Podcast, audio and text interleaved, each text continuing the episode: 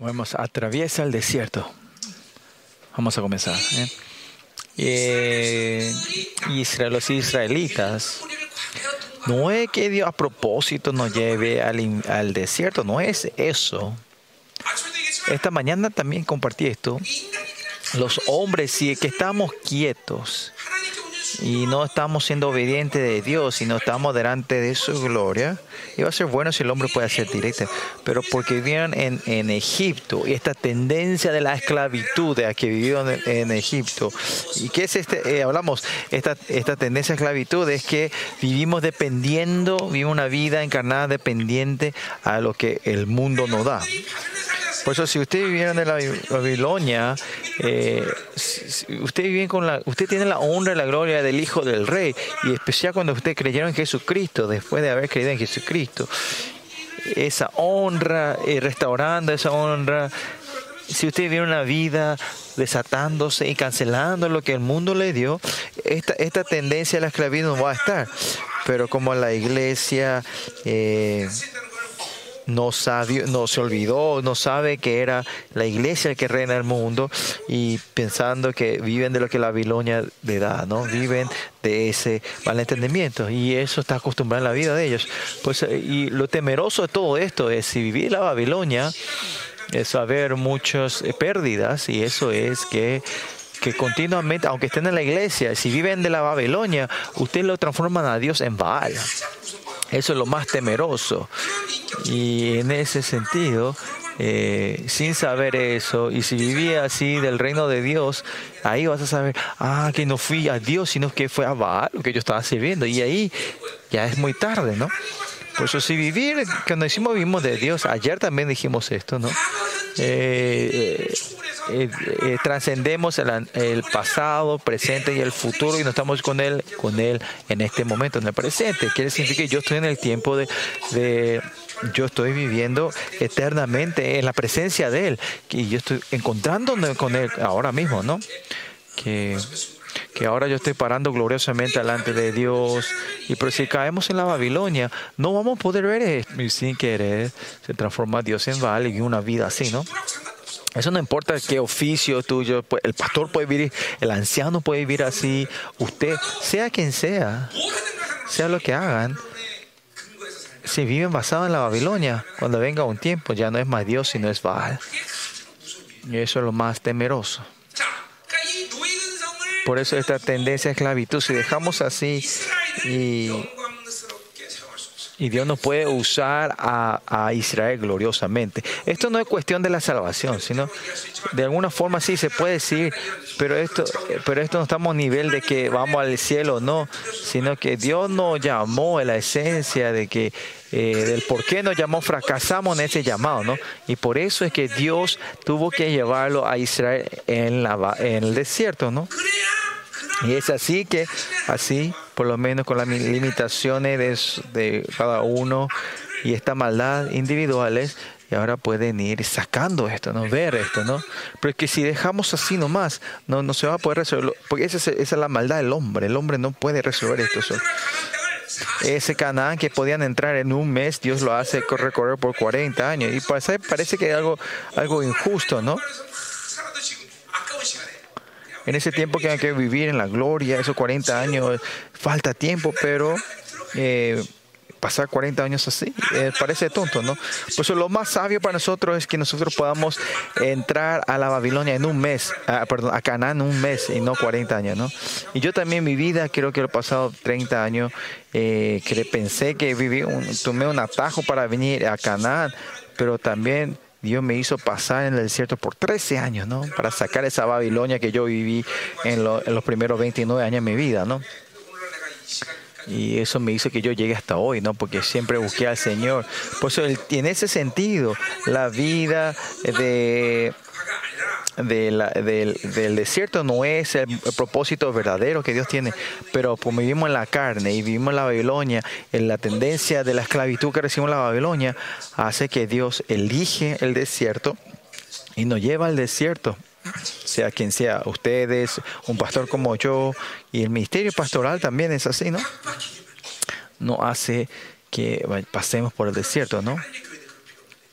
Porque la iglesia de Dios no hace falta que pase por eso, pero Dios no lleva eso, ¿no? Por eso, esencialmente, el tiempo del desierto no es divertido y necesario, ¿no? Pero para que Dios, si pensamos que el proceso que Dios me está levantando como su pueblo y como el hombre de Dios es algo muy hermoso y bendecido, ¿no? Que un lugar donde si no, si no puede no depende de Dios no puede vivir, ¿no? Y Miqueas 4 dice también que salgan de la, de la, ciudad de la religiosidad y vayan al desierto, ¿no?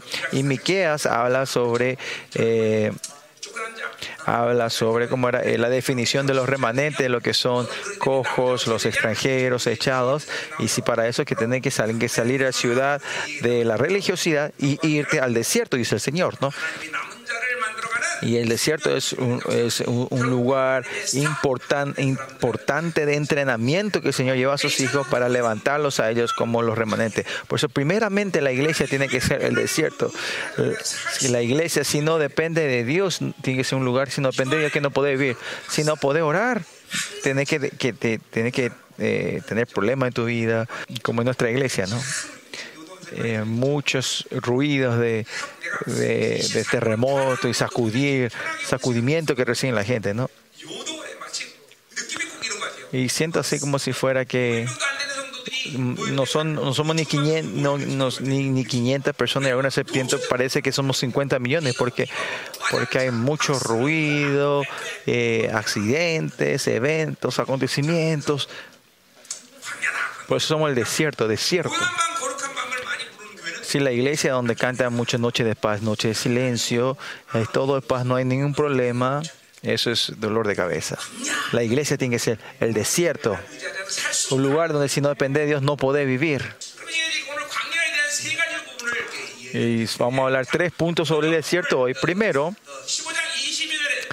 versículo, capítulo 15, versículo 22 habla sobre el agua amarga de Mará. Y de capítulo 16 habla sobre en la imagen de los israelitas que se quejan por lo de comer y en el capítulo 17 hoy vimos la batalla de Amalek, la parte donde leímos hoy, ¿no? Y vamos a hablar de esto, ¿no? Desierto. Por eso miren, lo que sí se puede decir, eh, una forma técnica de decir que hasta que muera, aunque, aunque, aunque termine hasta que termine nuestra vida aquí, podemos decir que estamos en un desierto hasta que venga el reino de Dios. Pues en esta tierra no hay otra forma más que vivir dependiendo de Dios. No importa quién sea. ¿Quién es la persona que Dios ama más? A la gente que a la gente que da ese esté en ese estado eh, sí, eh, que no pueden vivir sin depender de Dios, la situación, la condición o lo, el estado espiritual donde no puede vivir sin depender de Dios. Eso es la persona que digamos. Pero la gente que vive una vida cómoda diciendo que no necesita de Dios, esa gente que tienen, eh, qué sé yo, eh, conexiones, tengan dinero porque tus padres tienen esto, que tu familia tiene esto, que tienes esto y lo otro, a ellos, esos son las personas que están en un estado muy peligroso espiritualmente porque tienen otra cosa que depender aparte de Dios. Por eso la gente que está en el desierto, en una condición donde es todo desierta y escaseces, es la persona que son más benditas. ¿Por qué? Porque esa gente son más, van a ser más sensibles a Dios, no hay otra forma más, ¿no? Y sea lo que sea, eh, sea en mi comodidad o en el desierto, nosotros siempre tenemos que ser sensibles a Él. Yo como pastor en ministerio llevando 23 años ahora, 24 años, 25 años, 24 años, puedo llevar el misterio más fácilmente porque tengo 16 pastores asociados, hay abundancia en la iglesia. Entonces yo puedo llegar, estar en, en Hawái con, con, una, con una llamada del celular, le puedo decir, che, Pastor Tan Kim, ora, eh, predica esta semana, Pastor Yun te toca predicar. Yo puedo hacer eso, ese privilegio de poder ir en Hawái y poder tener vacaciones, todo lo que quiera y y que la gente lleve el misterio, ¿no? Tengo estas condiciones, digamos, de otra forma, son unas condiciones prósperas, ¿no? Pero yo a eso disciplino el cuerpo para no depender de eso, sino depender de Dios, ¿no? Si viven de la Babilonia, ustedes, por ejemplo, miran eh, la metáfora de El hijo pródigo dice que hasta si tenía por lo menos para comer la comida de los chanchos, de los cerdos, él piensa, él no, él no piensa devolver, sino pero cuando pierde hasta la comida de los chanchos, de los cerdos, ahí él se acuerda del padre, ¿no? Si hay algo, una pequeña eh, porcentaje de la Babilonia que sé yo puedo vivir con esto, el hombre con eso busca la seguridad. Esa es la tendencia del hombre, ¿no? Es algo temeroso. Usted tiene que poder ver entre ustedes que, por ejemplo, yo, porque yo tengo un certificado, yo tengo un título de tal universidad. Y basado en eso, yo tenemos la tendencia, los, todos los hombres tienen la tendencia de buscar prosperidad, perdón, la, seguridad de la, las cosas que te da el mundo. Puede ser dinero, puede ser conexiones. Eh, hay gente, pues usted no tiene que estar dependiendo, creyendo de, tu, de la riqueza de tus padres, ¿no? O de, de lo potencial que tiene tu padre, ¿no? Bueno, lo que sí es eso, ¿no? Nosotros, no, eh, usted nos tiene engañado a que por los dulces del mundo estamos siendo, ¿no? En la, en la, en la espiritualidad, mis condiciones, mis situaciones, yo no me tengo que tener la prosperidad de la cosa que me da, que lo que tengo alrededor mío, sino que siempre me tengo ese trabajo de vaciar y al punto de odiarme a mí mismo, digamos, de la carne y, y ver y solo vivir de Dios. No de la prosperidad que Dios me da, sino vivir solo de Dios. Por eso, pobre en espíritu, eso es lo más importante, ¿no? ¿Y cuál es la doctrina de los discípulos? Es que se nieguen a sí mismos. Si no, negas, no te negas a sí mismo, no podés llevar la cruz lo más importante del sermón del monte, los primeros, es la bienaventuranza. Y la bienaventuranza es lo más importante. Y la, y la bienaventuranza comienza: bienaventurados, los felices son los que son pobres en espíritu, ¿no? Eh, como si fuera que la Babilonia estos ganchos de, la, de, tu pensamiento que dice que la Babilonia me puede me da la felicidad, eso tengo que quitarte, deshacerte de todo esto, ¿no? continuamente sacar esto y tomar esto como basura ahí de la limitación que estaba Babilonia, no lo tomas como problema en tu vida. Tenga o no tenga dinero ya no más problema, no importa si hay tribulaciones. ¿Por qué? Cuando nos vaciamos de eso, tu espíritu, eh, somos gente muerta de toda la fuerza y de la influencia de la Babilonia no, es, no quiero decir que no sea doloroso, pero aunque venga, tenemos eh, bajo el gobierno de Dios podemos pasar esto, ¿no? ¿Está difícil? Bueno, vamos a entrar. Eh, eh, pues lo que importante es esto, ¿no? El espíritu del hombre es completamente, eh, fue creado completamente para depender de Dios. Y, cuando, nos, cuando negamos ese diseño de Dios y recibimos otras cosas, pensamos que es, empezamos a pensar que eso es vida. Y ese eh, nuestra enseñanza del Padre Nuestro, dijimos que Padre Nuestro que está en los cielos. Él, él tiene que ser el Padre y que Él me da vida. Y ahí si se rompe esta relación, pensamos que el dinero es nuestro Padre. Que les, que, porque eso nos da, pensamos que eso nos da vida a nosotros, ¿no? Y que esto sea vida Dios no tiene limitaciones, pero cuando pensamos que el dinero es nuestro Padre y sentimos una limitación, eh, encontramos una limitación, nos caemos. ¿no? Cuando tenemos dinero, caemos. Cuando viene tribulación, nos caemos. Pero los hijos de Dios, todas las, las tribulaciones que vienen este mundo no son razones para que nos caemos, para que nos caigamos. ¿Por qué? Porque el Dios que tiene toda la creación, Él es el que, el que garantiza mi vida todas las cosas, las imitaciones que vienen dentro de este universo, no me puede hacer caer. Porque si es así, no es así, la vida que ustedes recibieron no es que viene fuera del universo. Pues la vida que nosotros recibimos es una vida que viene del más allá, que trasciende toda la creación. Por nada lo que está dentro de esta creación no puede hacer caer, ¿no? Y miren la historia cristiana de todos los centros. Nadie se desmayó porque por problemas que vinieron. Los hombres de Dios de eso no pensaron y no cayeron así. No porque no tenga dinero, ay, ¿qué hago? cuando tengo este problema, algo que... Nada, las, la gente de Dios no hablan así, ¿no? Y cuando vengan, dicen todo, mmm, va a haber, la, tiene que haber una voluntad de Dios. Y así, solo Dios es mi Padre. Dios a los que creen y se van vaciando a sí mismo. Es la vida. Esta es la vida, la gente que va viviendo una vida creyendo que Dios es todo para mí y el que me guía, ¿no? Si vemos la perspectiva del mundo, si alguien tiene dificultades, decimos, ay, pobrecito, es verdad eso, ¿no? Pero si pensamos con la relación, la perspectiva de la relación de Dios, ah, puede pensar, qué tonto, ¿por qué cae en eso, no? Por ejemplo, miren a Daniel. Daniel dijo que ahora sí, solo tengo que servir a, a, Darío y si empieza a orar otro Dios se te va a ir a la cueva del león. Nosotros vamos a decir, ay, ay, ay, ya, ¿dónde voy a orar? Ya no voy a poder orar, tengo que orar por lo menos. O no vamos, vamos a escondernos en la habitación subterránea, en el sótano a orar, ¿no? Si son fieles, no. Pero Daniel, todo lo que ocurre dentro de este universo, nada puede ser obstáculo con, con, la relación con nuestro Dios. Y él abre la ventana y dice, mírenme, y dice, oh Dios. Y dice, yo me voy a la cueva de los leones, no importa.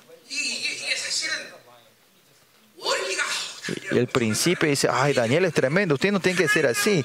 Sino la gente, esta es la vida esencial y normal de la gente que está viviendo la vida con Dios. Por eso en la vida de ustedes, eh, con esta fuerza pequeña que la Babilonia te da, con eso te cae, te regocija, por eso no puede orar y vivir con tus pensamientos. Por eso los ángeles se quejaron mucho al principio, ¿no? Dios, ¿por qué levantaste a ellos como tus herederos, no? Pero ahora ya no dicen más eso, ¿no? Porque cuando viene Jesucristo, vimos que Él se levantó como Rey de Reyes, y los hombres van subiendo a ese por eso. Pero en el libro de Enoch también ve, dice que los ángeles también caían en la, en la corrupción también, ¿no? ¿Usted piensa que los ángeles ahora caen en la corrupción? En, en Génesis 6 vemos que, que los ángeles caen en la corrupción, ¿no? ¿Qué quiere decir? Que los ángeles ahora también pueden caer, ¿no? Por ejemplo, José que está ahí tiene su ángel de la guardia, ¿no? Él tiene su vida cristiana, el ángel tiene con fuerza, le protege bien, pero él empieza muchas cosas malas. Y, es rodeado por maldades, por los el ángeles, el ángel de la guardia siempre está perdiendo contra todos los, los demonios que le vienen a atacar, ¿no? Y los, estos demonios se ven ángel, vos, ángel de la guardia a, José, de José le dice, ven, ven, porque tanto que pierde esa guerra, esa batalla. Ese ángel de la guardia va a caer en la corrupción, ¿no? Parece que verdad, escuchando tu historia, pastor, parece que es verdad, ¿no? Por eso el libro Enoch, eh, ahora estoy, que estoy queriendo aceptar, pero hay muchos problemas, ¿no? Porque no, hay área que no va con la integración de la Biblia. ¿Cómo interpretar eso, no? Tenemos que resolver eso para que entender el libro de Enoch. El libro de Enoch, de necesitar se necesita porque nos hace entender el libro de Judá. Pero el problema es el libro, en, la corriente del libro de Enoch, hay muchos elementos que pueden ser que estén, no estén en la corriente de la, la Biblia, de los 66 libros de la Biblia. Por eso no te puedo decir 100% que el libro de Enoch es correcto. Por ejemplo, ahora también, ¿los ángeles también caen en la corrupción ahora? ¿Quiénes son los nefalín?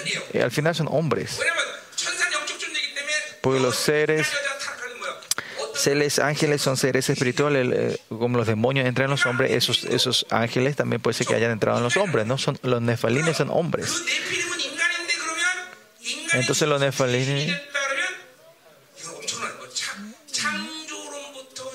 si el hombre muere y se transforma en demonio, se toda la doctrina de la creación, la doctrina de los demonios, la doctrina de la salvación, la doctrina de Dios, ahí va a traer muchos impactos en esto, ¿no? Así que, ¿cómo entender? Unos cuantos yo ya resolví todavía, me cuentas hay áreas que no estoy pudiendo resolver delante de Dios, por eso no puedo decir, no estoy hablando directamente del libro de, de Enoch. Y la verdad es la estructura del evangelio que se va levantando acá, el misterio Zoe, no es que viene un día para los otros, sino que vemos eh, todos, esto fue eh, un arduo trabajo de, orar, buscar la voluntad de Dios, leyendo los textos verdaderos, eh, como era el lenguaje original, y fue este todo arduo trabajo. Por eso no podemos decir viendo una cosa que todo es correcto. Pero la verdad, el misterio Zoe es que estamos restaurando la verdad del libro de la, del libro, el libro de la de la, como la- de la iglesia primitiva. La pregunta sería por qué el libro de Enoch eh, no fue rechazado, pero no aceptaron completamente como la revelación de Dios del canónico. Y bueno, estábamos hablando de los ángeles, no estamos en seres espirituales, ¿no? ¿Hasta dónde llegué? Bueno, Mm, desierto, volvamos al desierto. Vamos a ver del, eh, agua amarga de Mará. Versículo eh, capítulo 15, 20 dice, e hizo Moisés que partiese Israel del mar rojo y salieron al desierto del sur y anduvieron tres días en el desierto sin hallar agua, dice, ¿no? Bueno, en el desierto, claro que había la, la columna de las nubes y la columna de, de, fuego y que estuvieron por, por, por tres días por el desierto sin agua es, es difícil, ¿no? Hay tiempos en el tiempo de la, de la vida, del desierto, pasamos por este tiempo y lo importante es con qué actitud te vas a parar en ese tiempo. Pero en el versículo 23 dice que al, por, en ese punto llegaron a Mará y, encontraron agua, dice, pero al, dice que esa agua eran amargas. En medio de la tribulación encuentran, encuentran una tribulación mayor otra vez, ¿no? y viendo de Dios, le pueda dar, tener misericordia en ellos por esta situación. Pero dice que ahí cuando venga, no importa qué tribulación y dificultades venga a tu vida, la, la, que, la gente que está en la gloria, en la presencia de Dios, no se puede no quejarse en esa situación. Pero los israelitas, y la, y la diferencia de Moisés es clara, los israelitas se empiezan a quejar de esto, ¿no? Empiezan a murmurar y quejar. Los israelitas son muy débiles a, lo, a qué tomar y qué beber, qué comer y qué beber, ¿no? De otra forma de decir, en estos tiempos sería, son débiles al dinero, ¿no? Y se empiezan a quejar a Moisés. Entonces, en el versículo 23 dice, y Moisés no se queja, sino que dice, y Moisés dijo a Dios, ¿no? Y no importa en qué situación o qué dificultad o en qué pozo caigamos, a la gente que vive de Dios y tiene relación correcta con Dios, no se desaniman o se quejan, sino que claman a Dios, oran a Dios y tienen esta confianza de resolver la cosa con Dios, la confianza hacia Dios. Usted tiene que tener esta confianza con Dios. Pues recibimos del Espíritu de Dios. Encontrando con Dios, ¿cuál es la confianza de esa persona? Es que cuando yo oro, Dios me va a responder, me oye. Siempre tiene esta confianza. Como David. Le dice, como David le dice a, a Dios, préstame tu oreja y escúchame, ¿no? Escuchen bien, chicos en la Biblia en la promesa de la oración, no hay una, promesa mayor. Dice, pídeme todo lo que quieras y yo te lo daré, Señor. Todo lo que pides en mi nombre, yo lo haré. Dice, todo lo que, creí, lo que creíste y pediste, lo vas a tener, ¿no? Lo recibirás. E, esta es la promesa de Dios, ¿no? El hombre nunca te puede dar esa promesa, pero Dios te da esa promesa, ¿no? Y la promesa a la oración, Dios dice que oremos con toda, con toda confianza delante de Él. Y esto no es por mi obra, porque yo tengo algo, sino que en toda esta relación Dios me ha prometido y me ha cumplido esto, ¿no? Vos podés vivir así. Él confirma eso. ¿Por qué? Por el sacrificio de su hijo. Los israelitas así. Son seres que viven así, ¿no? No es que otra cosa especial. Ay, me pica la espalda. Mírenme, chicos. Por eso los israelitas, ¿verdad? Eran los hijos de Dios. No es que nos den unas condiciones, precondiciones, sino que Dios es un Dios que tiene que sí o sí eh, reaccionar de esa manera a nuestra oración. Por eso en la primera, eh, en el Nuevo Testamento dice Abba Padre.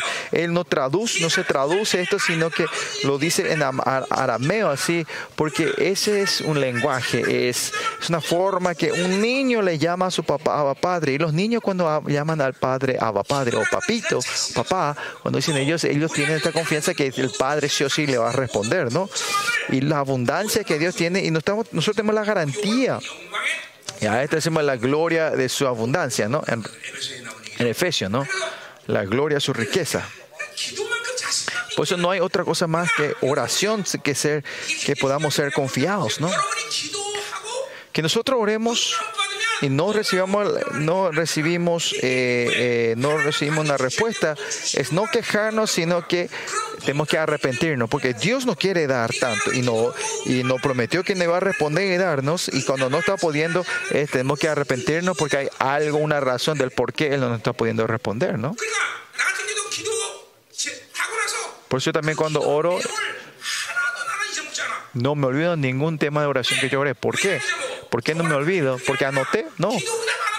Porque si Dios no me responde, yo tengo que orar hasta el final, todos los días, hasta que me responda. O, si no, cuando muera, yo no puedo.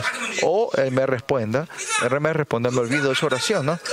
Pues si Dios no me responde hasta el final, y todavía hay un tema que estoy orando por los 32 años, porque no, Dios no me responde, y todavía hasta el final estoy esperando.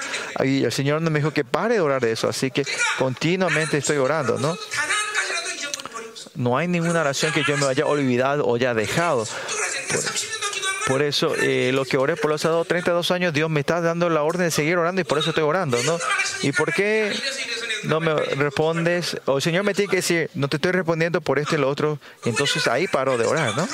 Y esa es la relación que yo tengo con Dios. Esta es mi relación con Dios. Por eso siempre digo de David, ¿no?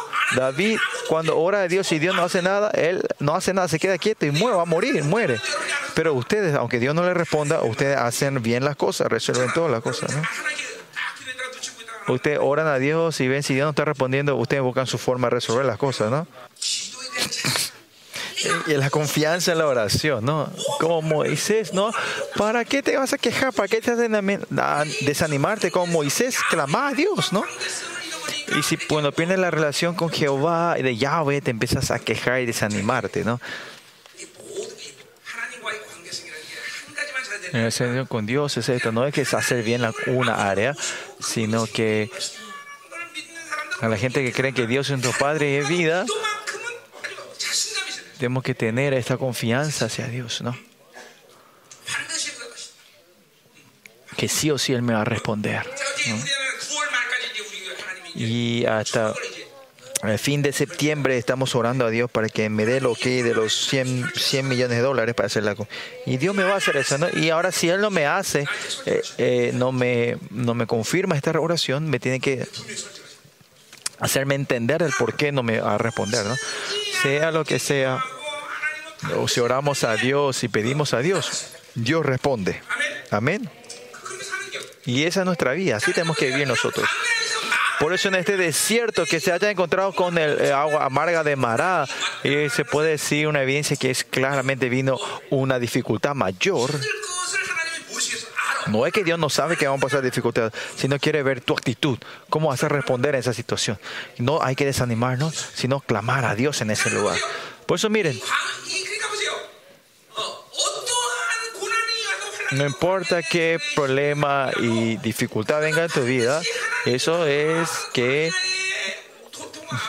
el dolor y hay una razón del por qué el Dios te da ese dolor y sufrimiento y la gente que está teniendo una, relación correcta con Dios saben eso. Y ese es el propósito de Dios la gente que tiene una relación correcta. Y por qué Dios le dio hoy en las aguas amargas de Mará hay muchas razones, pero aquí es porque después de las aguas, porque para manifestar que este Dios Todopoderoso puede cambiar las aguas amargas a aguas dulces, ¿no? Que, que, cuando vamos entrando en la dificultad y vamos conociendo a Dios y vamos conociendo a un Dios todopoderoso, vamos entendiendo mejor a Dios, ¿no? Y acá dice que acá eh, que hizo que lanzara eh, eh, eh, como era un pedazo del árbol, un tronco, un pedazo, y el agua se transformó en agua que podían tomar, ¿no? Y este árbol también espiritualmente se puede hablar de la cruz, ¿no? Que usted tiene que reaccionar al espíritu, no a la carne, ¿no? Y si la carne muere en la cruz y yo vivo con Cristo, ahora ya no hay nada en este mundo que sea problema, el, eh, que, que nuestro nuestra solución al pecado, a, todo esto en nuestra vida, la cruz significa que yo estoy muerto, entonces la gente, el dinero, la enfermedad, todo eso ya no son más enfermos. Y estos son tus problemas, porque tu carne todavía está viva. Nada es problema si la carne está muerta. Por eso, la cruz es la que resuelve todo el pecado, todo el uno que no estamos viendo, que no hay agua, que hay sed, que esto y lo otro, son eh, reacciones de la carne, no del espíritu. En Salmos 63. 63. Que tengan sed es, es una reacción de la carne, no del espíritu, ¿no?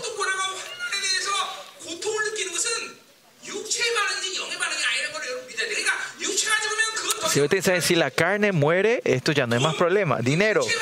Esa relación es de la carne, no del, no del espíritu, porque el espíritu no vive del dinero. Eh, usted tiene que creer esto, chicos. No sé, ¿me, están entendiendo? ¿Está un poco difícil?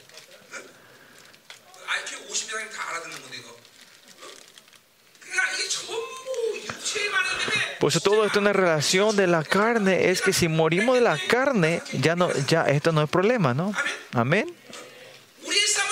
Nuestra, nuestra batalla no es de la carne y, y, la sangre, sino es espiritual. No importa que el demonio, que, que, que tonteza y macanada quiera hacer, si la carne está muerta, no nos puede tocarnos a nosotros, porque, si el, porque nuestro espíritu tiene el poder o la autoridad, somos herederos del reino de Dios y la unción del rey, ellos no nos pueden tocar. Y es por eso la cruz es nuestra solución, ¿no? En Salmos 63. Vemos que David esto escribe cuando su hijo Absalón Está, se está escapando de su hijo Absalón y en el desierto de Judá él está orando a Dios. ¿Y qué dice? Dios, Dios mío eres tú.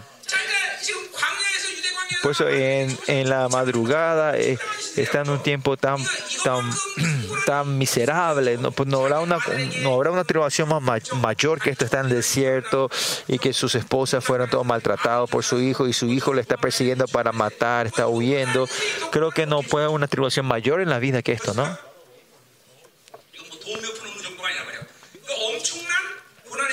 Es un tiempo grande de tribulación, ¿no? se puede decir que este tiempo es lo más, eh, un tiempo más difícil de, de, de, David. Pero David dice de ahí, dice que en medio de todo es de Dios, Dios mío eres tú, ¿no? Si él confirma esta relación, de otra forma, hablando espiritualmente que hablamos, si nosotros hemos muerto en la carne en la cruz, si yo sé quién soy delante de él, en el medio de esta tribulación no se olvidan de él. No se, se pueden olvidar sino de acá ya, ya, ya, es- aprobado, ¿no? En el medio de la, tribulación, él se acuerda de su Dios y busca a su Dios, significa ya fuiste aprobado, terminó todo esto, ¿no? De De madrugada te buscaré, mi alma tiene sed de ti, mi carne te anhela en tierra seca y herida donde no hay aguas. Por eso si ve que la realidad, él está en el desierto. Su estado también es, es un lugar desierta y seca, que no hay nada. Pero en medio de esto, yo no reacciono a la carne y cuando reacciono del espíritu, que este no haya agua y que esté, la tierra está seca, ya no hay problema para él, sino que hace que anhele más a Dios, tenga sed a él. Ni un segundo. Todo los elementos de la victoria está siempre, está si yo estoy reaccionando a la carne o del espíritu, ¿no? en Corinto, 2 Corintios 4:10, que me he visto de la muerte de Jesucristo, la vida de Cristo se manifiesta dentro de mí, ¿no? En el momento que yo tomo la, eh, eh, eh, la cruz, de, la vida de la muerte de Cristo, la vida de Cristo se empieza a manifestar dentro de mí instantáneamente. Acá es la victoria, ¿no? versículo 2, para ver tu poder y tu gloria, así como te he mirado en el santuario, ¿no? En este desierto, en esta sequía que él está, él hace, si yo muero, hago morir la, la, la, la como mi, mi sentido de la carne, esa situación se mueve, se ve a una distancia que toda esta situación ya no es más problema, me alejo de esto y Él empieza a tener una relación con Dios en otro nivel. Que en medio de toda esta sequía y en, esta, en este desierto, dice que Él miraré, miraré tu poder y tu gloria y estaré en el santuario. Este santuario no se refiere, porque en ese tiempo no había templo de Dios, ¿no?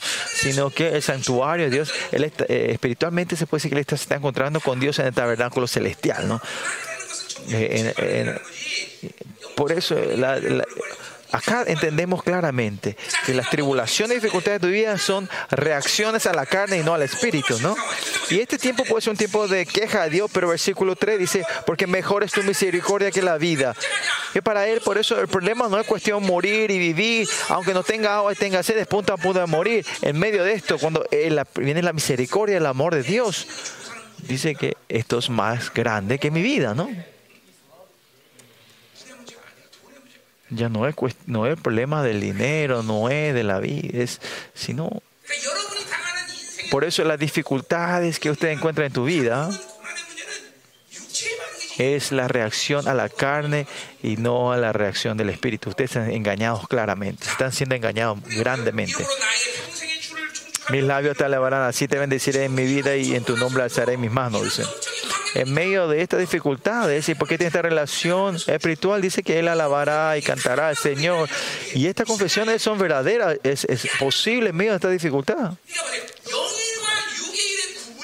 Por eso la diferencia entre la carne y el espíritu es claro a los que viven del espíritu. Por eso la gente es espiritual es algunas veces piensa que ustedes, esa gente, son muy, muy frías. ¿Cómo pueden reaccionar de esa manera en ese pero la, el espíritu es así, la gente espirituales son así. Que parecen fríos, pero son fríos, sino por el amor verdadero de Dios. En la perspectiva de Dios y el amor de Dios en la gloria, saben lo que es importante. Esta es la grandeza de David, ¿no? no es la grandeza de, David, sino que de nuestro Dios es así. A los que se encontraron con Dios, correctamente con Dios, tienen esta, esta reacción, ¿no? Eh, en esta situación de sed, de sequía, y cómo él responde, dice, como me, de y grosura será saciada mi alma y con los labios de júbilo te alabará Dios, dice. Para él, por eso él dice que viene la abundancia, la riqueza, por eso vienen los problemas, ¿no? en nuestra carne, ¿no? Porque siempre tratan de ser, buscar la riqueza del mundo. Viene el problema. Que David acá diciendo que él solo se saciará de él, ¿no? Ay, puede haber júbilo en medio de este desierto y en, este, en esta situación tan trágica para, para David, sí. Sí se puede, ¿no? Y nosotros hablamos, siempre hablamos de esta situación del pastor ah, Steven cuando su hijo Enoch murió. En, esa tragedia del accidente, nosotros nos regocijamos cuando Dios hizo esto, empezó a levantarse. Eh, nos empezamos felices. El pastor, el papá y yo también nos vimos locos. Paríamos gente loca, ¿no? Eh, delante de la muerte de su hijo. El versículo se dice, cuando me acuerde de ti en mi lecho, cuando medité en ti en las vigilias de la noche, dice.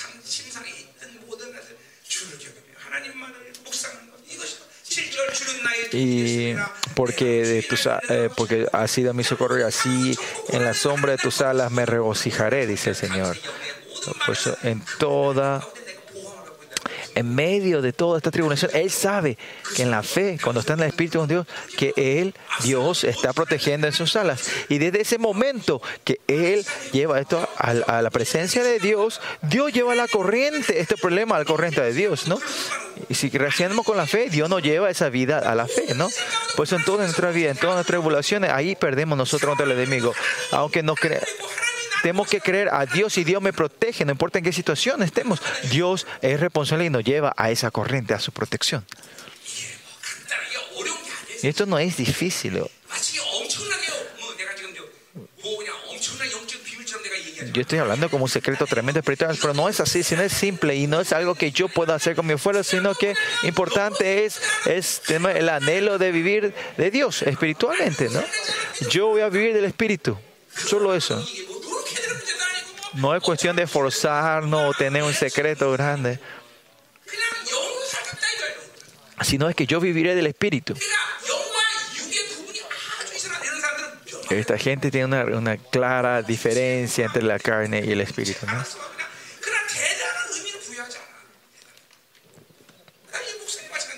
Yo también lo mismo, ¿no? Como pastor, ¿no? Tengo muchos miembros de la iglesia, ¿no? En la relación con ellos también eh, son, son preciosos y, y valiosos por, por la relación espiritual. No porque una persona me regale algo, me haga esto, no me dé lo que me diga. En esa relación de la carne no es nada importante. Si vemos a esa gente, algunos vemos así, el pastor es frío. No es que sea frío, sino porque, porque amo el espíritu y amo por, el ministro, por su espíritu, ministro por su espíritu. Es por eso que hago. Y, pero que para mí no es importante el crecimiento y la prosperidad en la carne de esa persona, ¿no? Eh, y no hay razón de gastar mi energía en eso. Por hay que una diferencia, eh, una, eh, tenemos que tener eh, eh, clara diferencia entre la carne y el espíritu. No hay versículo, está, está mi alma pegada a ti, tu diestra me ha sostenido, dice, ¿no? En todas estas situaciones Dios me está guiando, ¿no? Pero los que era para destrucción buscarán, mi alma caerán en los sitios bajos de la tierra y lo destruirá filo de espada, serán porción de los chacales, dice. ¿no? En el medio de ese desierto Vamos, en medio de estas eh, esta dificultades en el desierto, ¿vamos a reaccionar como los israelitas, o como David, o como Moisés, no? En ese tiempo de, de, del agua amarga de Mará, ¿cómo yo voy a responder? Por eso, miren, los israelitas en este tres días en el desierto, en, la, en el en esa sed, en ese tiempo se encuentra el río eh, con mar de Mara, mar amarga de Mara. Y en esta persecución que está huyendo David en el desierto, podemos decir que estas tribulaciones son similares, iguales, ¿no? ¿Y cómo vamos a reaccionar? Eh, ¿Como David o como Israel? Y volviendo a Éxodos. ¿Están sintiendo algo? ¿Entienden algo?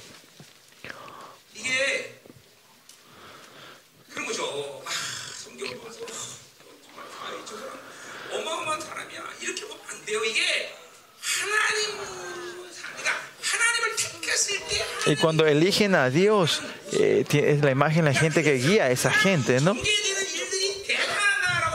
Eh,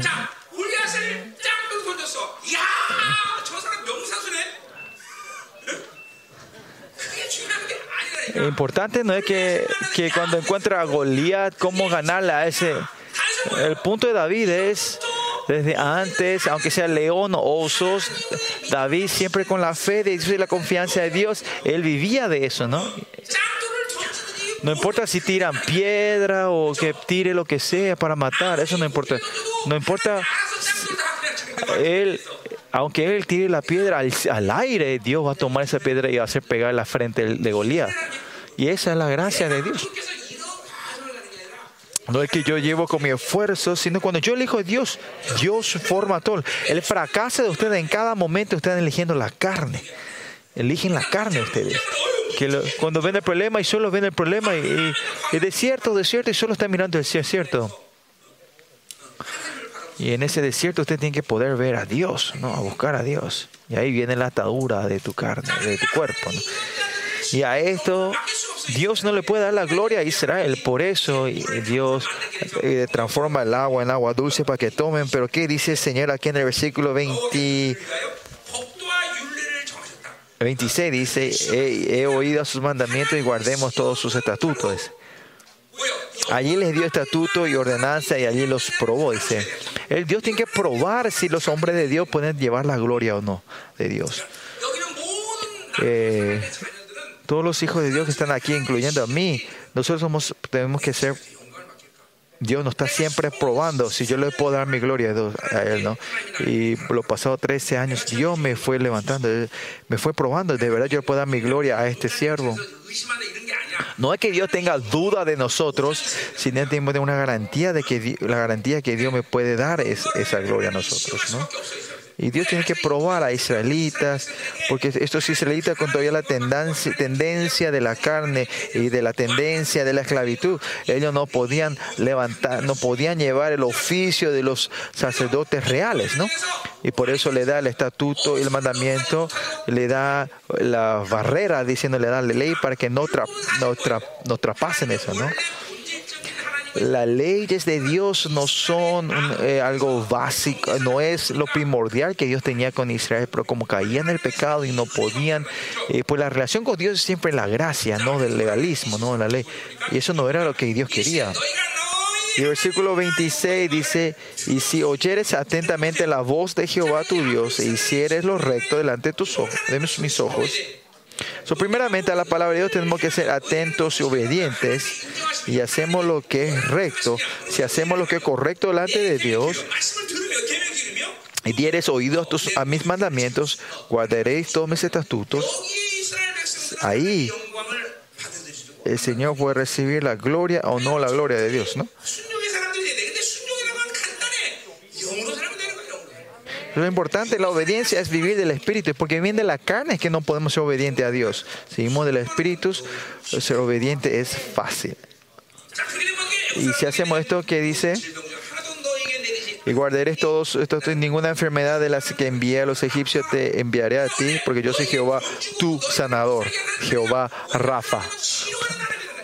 Yo soy un Dios que te sana si ustedes, es un Dios que les sana a ustedes completamente, ¿no? Pues Por eso te muestra encontrando con Dios y...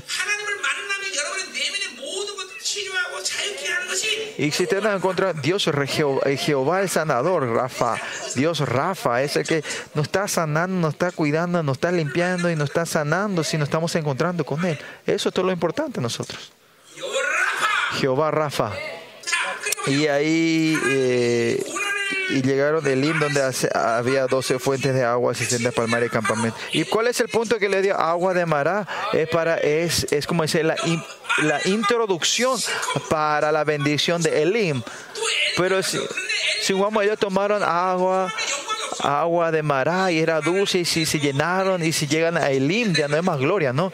Por esta tribulación de Mará viene la gloria de Elim. Por eso la tribulación que ustedes pasan es, la, es, es una bendición de Dios disfrazado, ¿no? Por eso cuando viene la tribulación en la vida, usted, usted, la le- usted tiene que reaccionar, usted tiene que reaccionar así, a qué es la bendición que viene atrás, ¿no? Esta tiene que, si ustedes están perdiendo la batalla espiritual, siempre tienen que, ah, mira, ya me levanto y le voy a destruir. Esta es la tendencia de la gente victoriosa. Si viene escaseces, lo primero tu reacción es, ¿qué bendición Dios me quiere dar? ¿Qué prosperidad Dios me quiere dar? Por eso la gente que vive del espíritu tiene, este pensamiento de, victoriosos. O si no, siempre uno piensa de, eh, no pasa nada, ¿qué pasa? No tengo dinero. Siempre están en, pena y en, y en preocupación. Pero la gente que viene de Dios siempre están viviendo con victorios. Los soldaditos no pueden pensar así, ¿no? A ver si vemos si todos son soldaditos, ¿no? Ah, estoy a punto de morir. Por eso siempre la gente que se eh, encontrando con Dios espiritualmente es, termina todo, ¿no? Todo este proceso no es que yo tengo que esforzarme, si Dios va, sino que Dios va a hacer todo lo demás. Por eso miren a David, es un gran victorioso, son tremendos. Pero entonces, es, eh, eh no es que niego la grandeza de ellos, sino que Dios le haya levantado de ellos, es que Dios haya eso, esto, y porque no fracasaron con la relación con Dios, ¿no? Y tienen una relación espiritual. Y es por eso que ustedes también pueden vivir esa vida gloriosa, ¿no? Y grande, y la grandeza, ¿no? y cuánto usted ha muerto en la Babilonia y cuánto le ha atado. Usted tiene que poder ver eso, ustedes, ¿no? cuánto hemos reaccionado a la carne. ¿no? Por eso siempre le digo a ustedes, la Babilonia no, no es nada, nada eh, beneficioso para ustedes. ¿no? Por ejemplo, yo tengo, tengo 100 millones de dólares, aparte eh, si tengo 100 millones de dólares, ¿ustedes van a ser felices en la vida? No, porque va a haber problemas que, que sobrepasan los 100 mil dólares, ¿no? La vida no es así que porque yo puedo y vienen algo mayor que le quiten todo. ¿no? Miren a, los, a, las empresas grandes de, de a las empresas grandes de Corea, ¿no? Ellos vienen un problema mayor de, los, de la riqueza que ellos todos tienen, ¿no? Y si, no importa cuántos billones de dólares tenga, tenga, va a venir un problema mayor que si no van a poder resolver, ¿no? Que sus hijos van a caer en, suicidio, en vergüenza, en, muerte, en suicidio. Eh, usted sabe, entre mis hijos había unos cuantos amigos que yo tenía así, ¿no? Que tienen una vida así, ¿no? No importa cuánto dinero tengan, siempre hay un problema mayor. Para la gente que solo tienen a Dios, eh, que Dios es todo para ellos, son los, los seres verdaderos, ¿no? No importa todo lo que tenga, solo tengo que tener a Dios, ¿no? Yo vivo solo de Dios.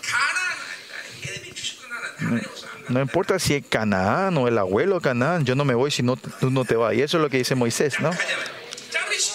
Y vamos a ver el capítulo 16. Miren eh, la queja que trae Israel otra vez en la debilidad. Ellos son débiles a lo que, a qué comer y qué beber. Siempre cuando no hay comida se quejan estos Israel. Pues, se parece al misterio soy. Mi versículo 16 dice, partió luego de la toda la congregación, le vino al desierto sin, entre Elim y Sinaí a los 15 días del segundo mes. Ahorita pasaron días, ¿no? Unos meses. En el versículo 2 dice ahora, y toda la congregación, los hijos de Israel murmuraron contra Moisés y Aaron en el desierto, ¿no? Cuando hay tiempo ellos se quejan. ¿Y de qué se quejan? ¿De por qué murmuran? Dice. Y le decían los hijos de Israel, ojalá hubiéramos muerto en la mano de Jehová en la tierra de Egipto cuando nos sentábamos a las orillas de a ollas de carne cuando comíamos pan hasta saciarnos. Ahora ya se, se, están quejando al punto de que están engañando, ¿no? Su maldad va creciendo, ¿no? Pues nos ha sacado a este desierto para matar de hambre a toda esta multitud. Pues esta es la tendencia de, la esclavitud. Eh, y la fuerza de la Babilonia hace que, que no podamos ver, hablar y compartir la gloria de Dios si no sacamos esta tendencia de la Babilonia, ¿no? Por eso en, en nuestra iglesia Yolban yo le digo, le decía mucho a la gente en la iglesia que y hagan a la gente que necesitaba ese entrenamiento vivir solo de Dios, veamos que Dios le cubría y le daban de comer y de vestir a esa gente, ¿no? Encontrándome con Dios, lo pasado, lo primero que me hizo pasar en los 30 años es me hizo vivir una vida de lo que Dios me da, ¿no? Mi familia era, era rica, ¿no? Y transformó completamente, eh, nos llevó a la banca rota y de pobre. Y cuando pasé por ese tiempo, después de ese tiempo, porque ese tiempo pasé por Dios, Dios ya no me hizo más tener problemas por las cosas materiales hasta hoy. Yo pensé que siempre había abundancia. En capaz mi esposa tuvo problemas, pero yo, no, como no, no, no manejaba las finanzas, no, no había problema. Cuando terminó la, la, prueba del dinero, a mí, Dios nunca más me tocó esa área. Por eso que más dice versículo 4, dice Jehová dijo a Moisés, aquí yo os haré llover pan del cielo. Y el pueblo saldrá y recogerá diariamente la porción de un día para que yo lo pruebe si anda en mi ley o no. Por eso miren, Dios a ellos le van a dar el pan de cada día, ¿no? Va a bajar maná. Con gozo y alegría, Dios le va a dar. Se claman a Dios y Dios le va a responder, pero ellos porque se quejan y murmuran, aunque le da algo, Él tiene que probar si ellos van a ser obedientes o no. Porque si hay mucha murmuración y clamor y hay más reacción a la carne, Dios no puede tener esa confianza a este pueblo, ¿no? Por eso Dios tiene que probar a estos. De verdad pueden recibir mi gloria. Por eso cuando el poder, la fuerza de la, carne es mayor en ustedes, ustedes van a ir continuamente chequeando, Dios le va a estar probando. Y si viene la incredulidad y en el mundo, Dios no puede confiarle a ustedes con su gloria. Ustedes tienen que ver si viene la carne, hay una pérdida grande delante de Dios. No importa qué situación, qué condición está, podemos decir, orar a Dios, cuál es tu voluntad y orar delante de Dios. Para que esta tribulación sea una bendición para mí, es reconocer la bondad de Dios, el propósito de Dios y la soberanía de Dios. Y así vas a saber su motivo del por qué, ¿no?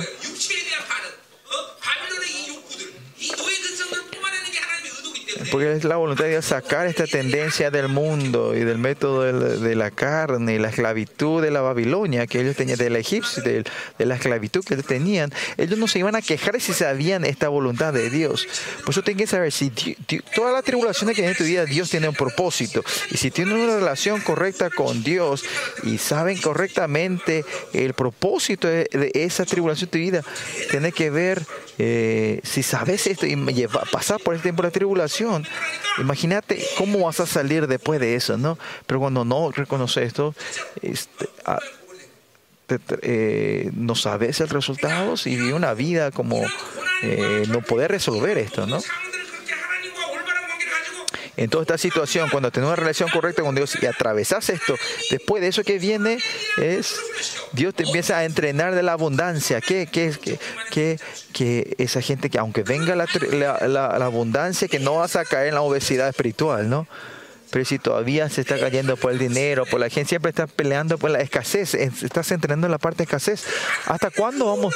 Tenemos que terminar rápido ese entrenamiento y entrar en el entrenamiento de la abundancia y la riqueza de Dios, que la gente que no caigan en la obesidad espiritual. Tenemos que entrar a ese, próximo entrenamiento, ¿no? No, todavía está en, en, entre las tribulaciones, ¿no? Y así es vivir en la Babilonia de una pérdida grande, ¿no? Por eso miren, como vimos Salmos hace rato, veamos otra vez Salmos.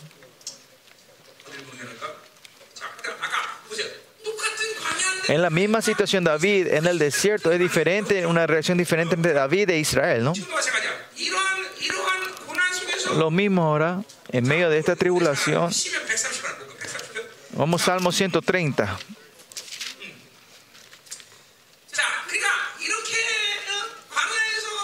en medio de este desierto, por esto no hay agua, no hay comida, eh, por esta tendencia a la sobrevivencia, si, no, se quejan, Dios no hay otra forma más que darle prueba a ellos, probarlos continuamente.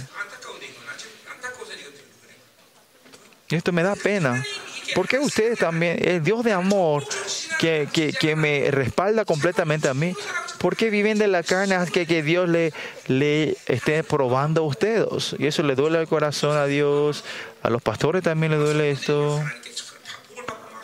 A los pastores les gusta que los chicos sean bendecidos, sus hijos sean bendecidos y vivan de Dios, pero continuamente el Dios le están probando a ellos. Y eso me duele el corazón, ¿no? es porque no están reconociendo eh, la voluntad de Dios de, este, eh, de esta tribulación que Dios le está dando a ellos, ¿no? Y cuando va a resolver, esto no es un Dios que tiene que solo eh, palabrería, sino eh, la, eh, la prueba de Dios es para bendecirlos a ustedes. Y esta prueba que Dios está haciendo con los israelitas no es eso, sino que está, está probando para poder darle la gloria o no, ¿no? Y vemos Salmo 130. Y esto, esto me parece que hizo David también. De lo profundo, oh Jehová, a ti clamo, dice. De lo profundo, en ese lugar donde no puedes salir con la fuerza humana.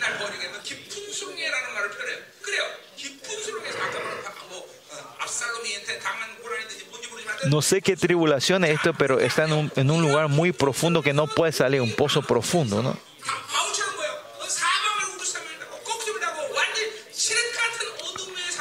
es un tiempo oscuro y sin salida. En todo esto, dice que hace lo importante aquí es que él mira al cielo, que clama a Dios, ¿no? En ese, en ese lugar dice, clama a ti, oh Jehová. Eso es lo importante. Por eso miren Moisés, en la misma situación también, Dios clama, ellos claman a Dios, ¿no?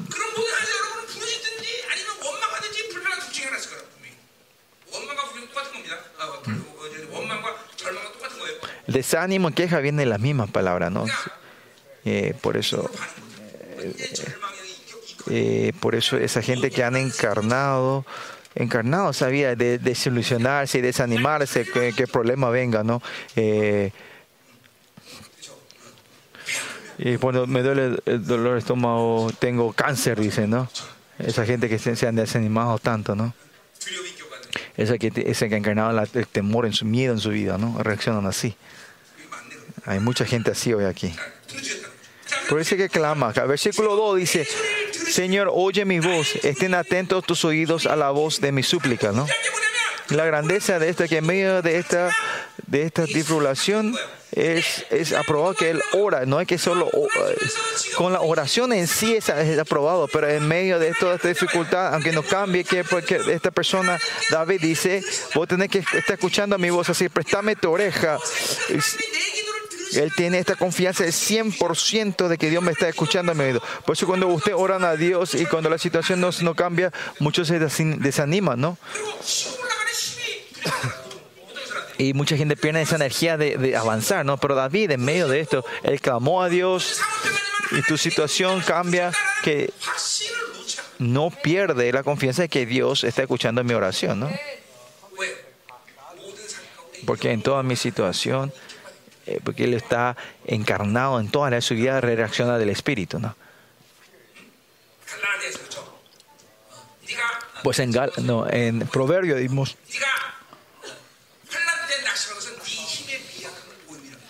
en me, cuando te desanime en medio de la tribulación es, es por, la, por la debilidad tuya, ¿no?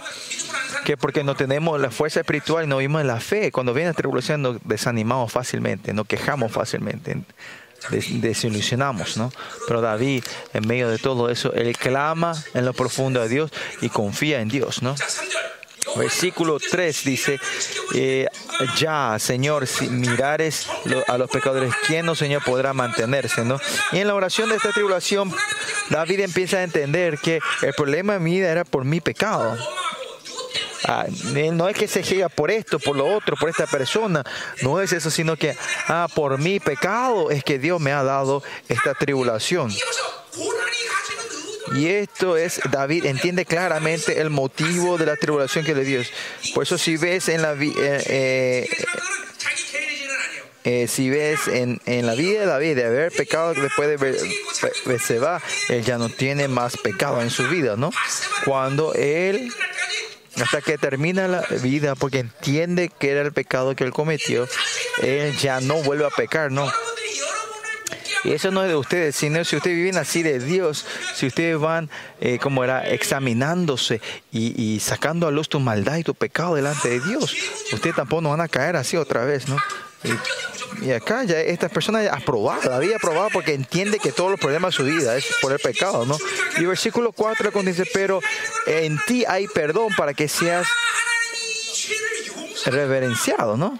Y acá él entiende que aunque yo, mi problema era el pecado, Dios me va a perdonar. Que él tiene, ahí buscamos, encuentra hasta la solución, ¿no? En el momento que entendemos, recibimos que Dios me, me, me me, perdona. Y ahí entramos en, en, en, ¿cómo era? En, en la maravilla, nos maravillamos delante de Él. El versículo 5 dice, eh, esperaré yo a Jehová, esperaré mi alma en tu palabra, he esperado. Dice, Ay, pues, el problema de mi tribulación es por el pecado y el problema de mi vida es porque yo no esperé en Él y no me moví de acuerdo y me moví de acuerdo a mi pensamiento, yo me vi primero y es por eso viene la tribulación. Y por eso saber esperar la palabra, esa persona que sabe, y él se transforma en una persona que espera y espera en la palabra. Y versículo 6 dice, mi alma espera a Jehová más que los centinelas a la mañana, dice. Ustedes saben los centinelas, cuando comienza a las 12 de la noche, no saben cuánto esperan que venga la mañana, ¿no? Y así él anhela y desea por Dios, ¿no? Y versículo 7 dice, esperé Israel a Jehová, porque en Jehová hay misericordia y abundante redención con él. En medio de esta tribulación, cuando él entiende la relación con Dios y sabe la abundancia y, y la misericordia de Dios, ¿no? Y la redención no es solo perdón, sino que eh, nos da la herencia de Dios, ¿no? y entiende la confianza de su identidad, ¿no? Cuando esta tribulación viene y entiende el motivo de esta relación, termina su oración entendiendo la honra y la, y, y, la honra y la gloria de, mía, de mi persona, ¿no? Y dice más, dice que y él redimirá a Israel y de todos sus pueblos, ¿no? Que él expande esto, eh, no solo de él termina, sino de todo Israel, ¿no? Y si cuando viene tribulación y dificultad y desiertos en nuestras vidas, y la razón que Él no es entender, la razón de eso, eh, es la esencia de la gente de Dios. Vuestros israelitas se están quejando todos los días. Por eso eh, Dios ahora a Israel le da, le da de comer, le da, le da maná y de mañana maná ni de noche les daré, ¿cómo era? Eh, la carne, ¿no? Y le prueba a ellos, ¿no? Y ponen la ley. ¿Y qué vale la ley? De que los maná es sacado un, un día, eh, una porción, la porción de un día, ¿no? Y, el, y los sábados, el reposo, lleven solo porción para dos días, ¿no? Pero no son obedientes, sino llevan mucho y se se, se cómo era, se pudre eso al día siguiente y el día del reposo se van a buscar y todavía no encuentran, ¿no? Y estos israelíes, no sé por qué Dios vive con esta gente tan, tan tontas. Y esos son ustedes al final, ¿no? Y nuestra forma es que los ángeles se quejen, ¿no? ¿Por qué ellos son herederos, Señor? No, estos son, no, son, no, no niegan a tu nivel, Dios. Pero a estos niveles bajos, Dios espera y lo está amando y esperando. Y esto le damos la gracia al Señor, ¿no? Esa es la esperanza que Dios nos da a nosotros, ¿no? Que Dios le está esperando, aunque son ustedes en niveles bajos. Eh, de, tan bajo Dios le está esperando a ustedes y tiene misericordia a ustedes, ¿no? Esa es la gracia del Señor, ¿no? Amén.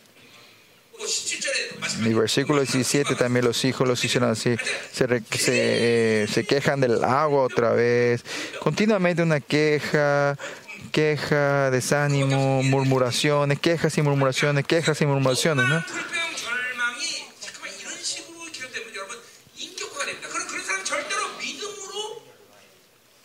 Y, y, esa gente no puede tener los ojos para ver en fe, ¿no? Y esto es temeroso. Y esta es la encarnación, encarnación de la incredulidad. Y tenemos que ver si nosotros no tenemos este elemento en nuestra vida, en cada, si, si nosotros no estamos reaccionando a la incredulidad. En muchas formas, cuando vienen estas situaciones,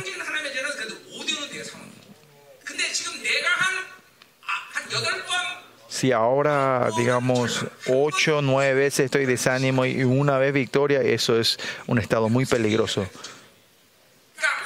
Al revés, alguna gente cuando viene este problema de 10 situaciones, 8, 9 veces, hasta 10 veces, siempre teniendo victoria la fe, hay gente que llevan así, ¿no? Pero no es así, sino cuando viene la situación nos desanimamos fácilmente. Y ese es, estamos en la línea de encarnar la incredulidad, ¿no? Y esa persona va a llegar a un punto que canse, se cancela la salvación, ¿no? Por eso el enemigo continuamente le hace eh, desanimar, o sea, una, una estrategia grande del enemigo, ¿no? Es la reacción mayor de la carne, ¿no?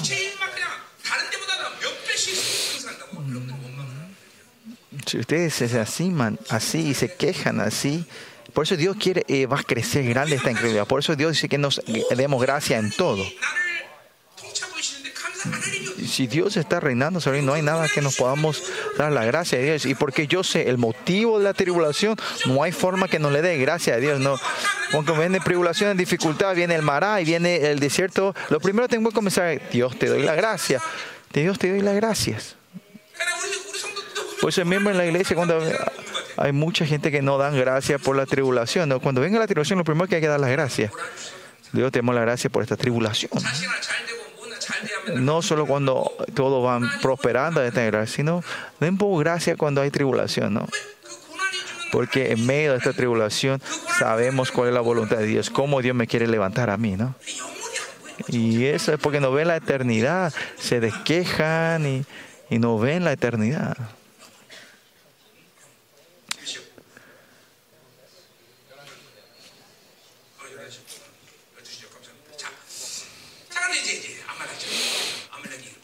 Mm, vamos entonces eh, la guerra con Amalek. Eh, el, texto del capítulo 17, versículo 18 al 20,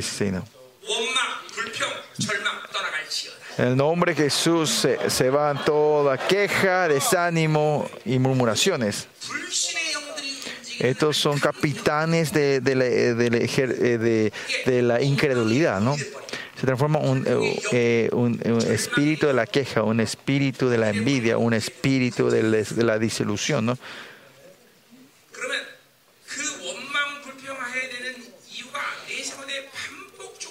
Y si hacemos eso, ustedes van a continuamente va a haber situaciones que haga que nos quejemos continuamente. resentimiento, ¿no? Rencor el rencor y la queja, ¿no? No tenemos que tener rencor, ni resentimiento, ni la queja, ¿no? Si esto se encarna una vez, el enemigo continuamente va a hacer que, situaciones para que vos te quejes y tengas rencor.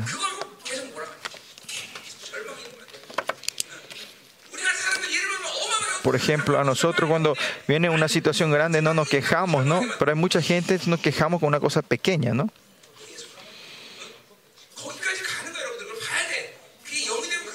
Si esto se transforma un, en espíritu de nosotros,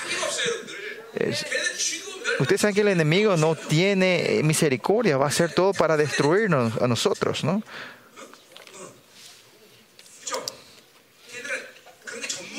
Ellos son expertos en eso, ¿no? De querer matarnos a nosotros, ¿no? Para destruirnos y matarnos, ¿no? Y no somos, somos expertos en qué? Es destruirlos a ellos, ¿no? Nosotros sabemos cómo podemos destruir a estos, ¿no?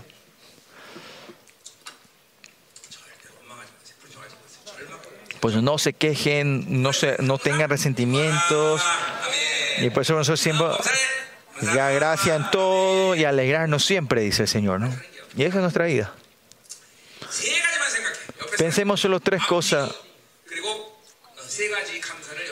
Vamos a dar la gracia, vamos a darles Gracias a la gente al, al lado tuyo. Vamos a dar las gracias, ¿no?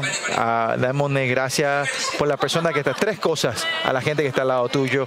Dale, damos las gracias porque está hoy aquí, porque es linda, porque Dios le. Dale. Busquen tres elementos o tres cosas de la persona que está al lado tuyo y denle gracias por eso, ¿no? Que hoy estemos llenos de la gracia, ¿no?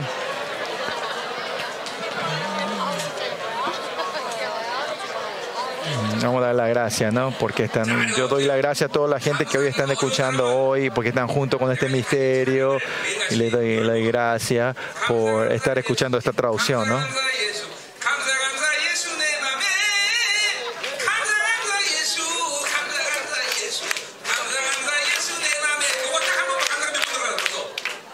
Este, si los que no tienen gracia canten esta canción y dicen gracias, gracias a Dios, gracias, gracias a Jesús, gracias, gracias a Jesús está en mi corazón, ¿no? Por eso cuando damos la gracia no vamos a perder nada. Y cuando empezamos a dar gracia va a haber condiciones de, de, de gracia, ¿no? Pues continuamente hay que dar gracias al Señor. ¿Y cómo no podemos vivir no dándole gracias al Señor, no? Y siempre damos la gracia al Señor. Amén. Miren alrededor tuyo, hay muchas cosas que dar la gracia al Señor, ¿no? Yo hay muchas cosas que dar la gracia, no sé qué decir, cómo hacer, ¿no? tenemos eh, pastores asociados excelentes.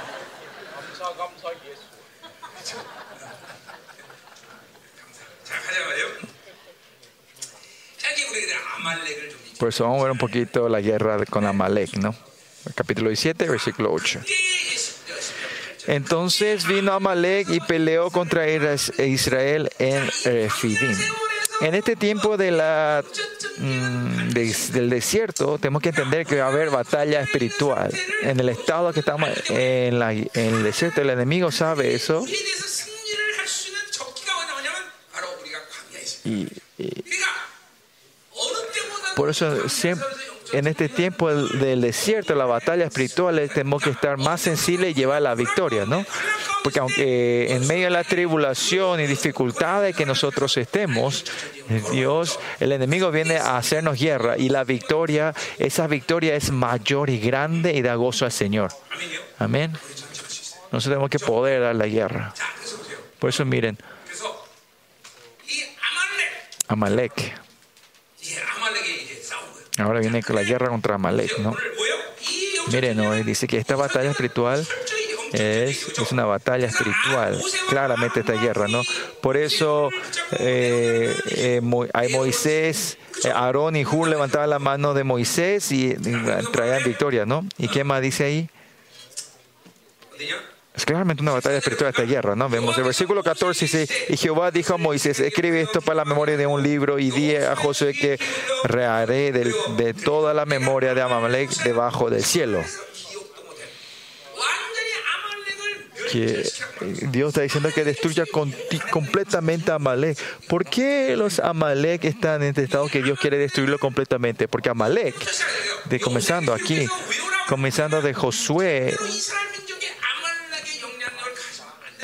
está hablando que esto, esta razón que Dios habla de sí, porque Dios no quiere, eh, los israelitas no tienen que tener ninguna influencia de Amalek, de los amalequitas, ¿no? Y si ven un pueblo, a los 1500 años, dice esto, ¿no? Eh, eh, ¿cómo era? Dios dice a, hasta ¿cómo era? al rey Saúl que vaya a destruir a, a- a Amalek. Y miren David, en segunda eh, Saúl muere en la mano del joven de Amalek.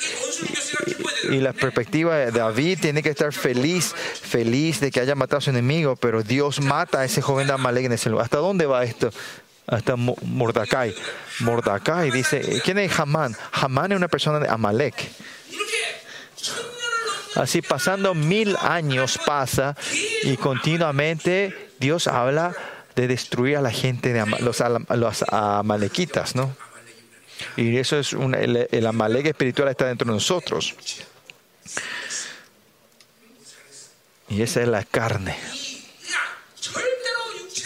Por eso nosotros la carne no podemos dejar viva. En Gálatas 5.10, si vemos en Gálatas 5.10, vamos a ver esta eh, Amalek espiritual, ¿no? Vamos, capítulo 5. Y vemos acá en Gálatas capítulo 5, habla cinco razones. Eh, versículo 16 habla, caminar, andad en el Espíritu, que caminemos con el Espíritu, ¿no? ¿Qué más?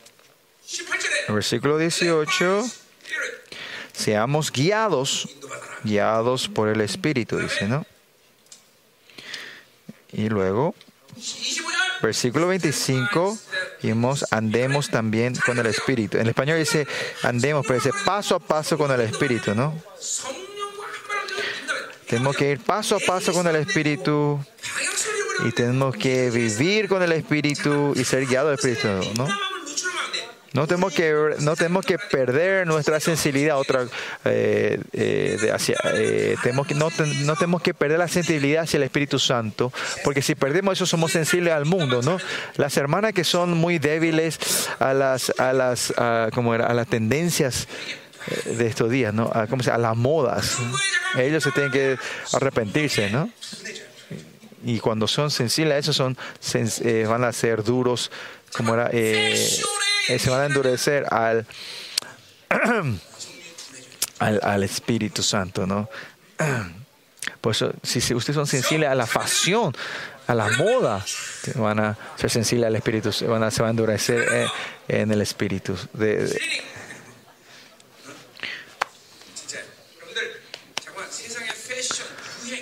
La tendencia, la moda, la gente que buscan eh, ropa de marcas. Escuchen jóvenes, bien. No se casen con las mujeres que son muy sensibles al mundo.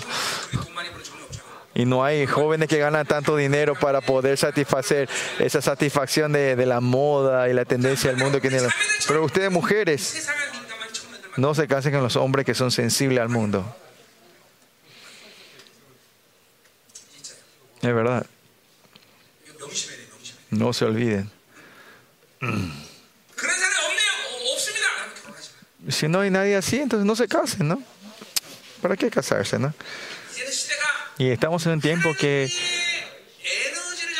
eh, estamos en tiempo no malgastar la energía aparte de Dios, es verdad. Cuando si, sigo me voy a casar por ese casamiento, yo, yo más lleno el Espíritu Santo y tiene que ser beneficioso más. Bueno, nosotros pues se están peleando siempre y y están peleando y eso es una pérdida, ¿no? Por eso si se van a, si, porque me, voy a casar porque tengo que casarme. Eh, no es lo que yo digo, sino Pablo dice, si, si van a vivir solo, mejor que viven solos, ¿no? Pablo dice que viven, es mejor que vivan solos como yo viví solo, ¿no?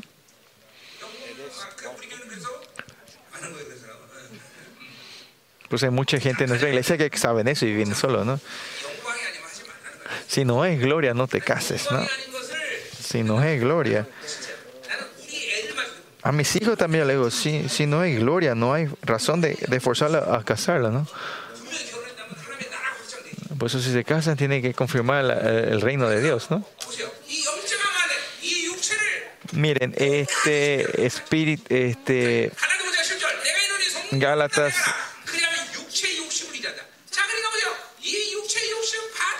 Por eso acá dice Galata 16, digo, pues andad en el Espíritu y no satisfagáis los deseos de la carne. Si dejamos estos vivos, que ustedes vivan con la, eh, vivir del Espíritu es, es, imposible. Hay que hacer este de matar a sí mismos, no tenemos que ser perezosos nosotros. Yo siempre en la iglesia digo, no sean perezosos en matarse a sí mismos, ¿no?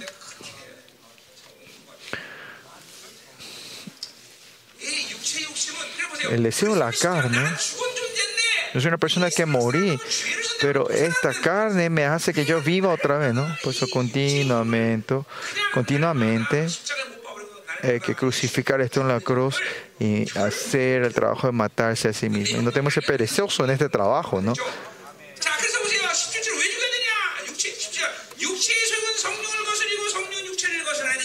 porque el deseo de la carne es contra el espíritu y el deseo del espíritu es contra la carne, y esto se opone entre sí para que no hagáis lo que queréis, ¿no? Es que los unos no pueden hacernos, ¿no? Y es. Eh, están los puestos unos a los otros, ¿no?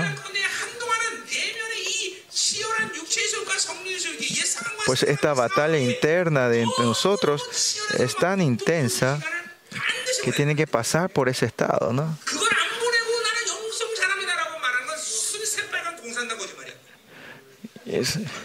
Y si no hacemos ese proceso, ustedes no pueden, eh, es mentira, ¿no? Tiene que pasar por ese proceso de batalla, ¿no? Sí o sí.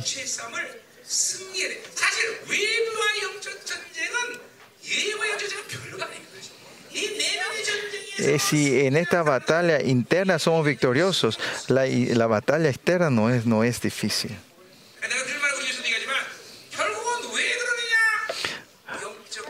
¿Por qué es eso? Es por la pereza espiritual que no hacemos esto. Esta batalla espiritual se hace con la disciplina y pero nosotros con la pereza es que no podemos hacer esto, no y caímos en esta trampa. Un tiempo tiene que ser muy difícil para nosotros esto, ¿no? en esta batalla contra Amalek espiritual dentro de nosotros tiene que ser tan severa que no sabemos qué hacer. Sí, por eso Pablo dice, hasta el este gran apóstol dice, ay, de mí soy el peor de los pecadores. ¿no? Esta, esta confesión tiene que salir dentro de ustedes. ¿no?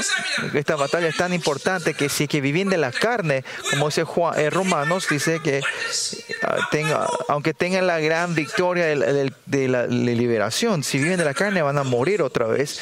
Y es por eso dice que, que maten las obras de la carne con el espíritu, dice, ¿no? Por eso si continuamente estamos uno con el Espíritu y vamos creciendo, cre tenemos que hacer crecer el nuevo hombre y matar el viejo hombre continuamente, ¿no? Y si hacemos solo eso, no hay otra cosa que hacer en nuestra vida. Y si vamos a formando la cosa para hacer crecer el nuevo hombre, tu oración va a ser poderoso, van a caminar con el Señor y no va a haber problema, gran problema. Y esto es el, el sarx espiritual, el sarx, el, el amelec espiritual, hay que destruirlo completamente. ¿no? Y cuando eso ocurre, la batalla exterior, en Efesios 6 vamos a ver eso, ¿no? la batalla externa ya no es nada. Si ganamos la batalla interna, la batalla externa ya es fácil. Si no tenemos que saber una orden, ¿no?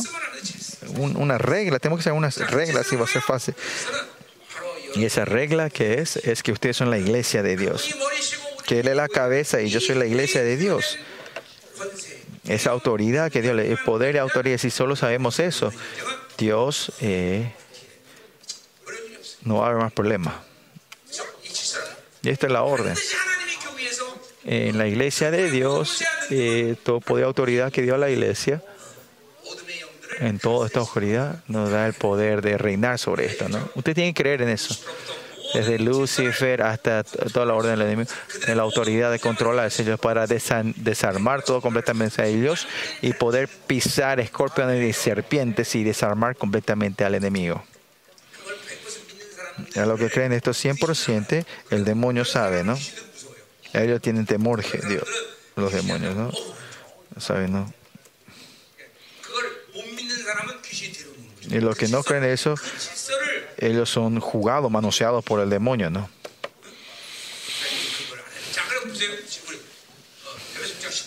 Efesios 6:10. Por los demás, hermanos míos, fortaleceos en el Señor y en el poder de su fuerza, dice. Y esta es la orden, ¿no?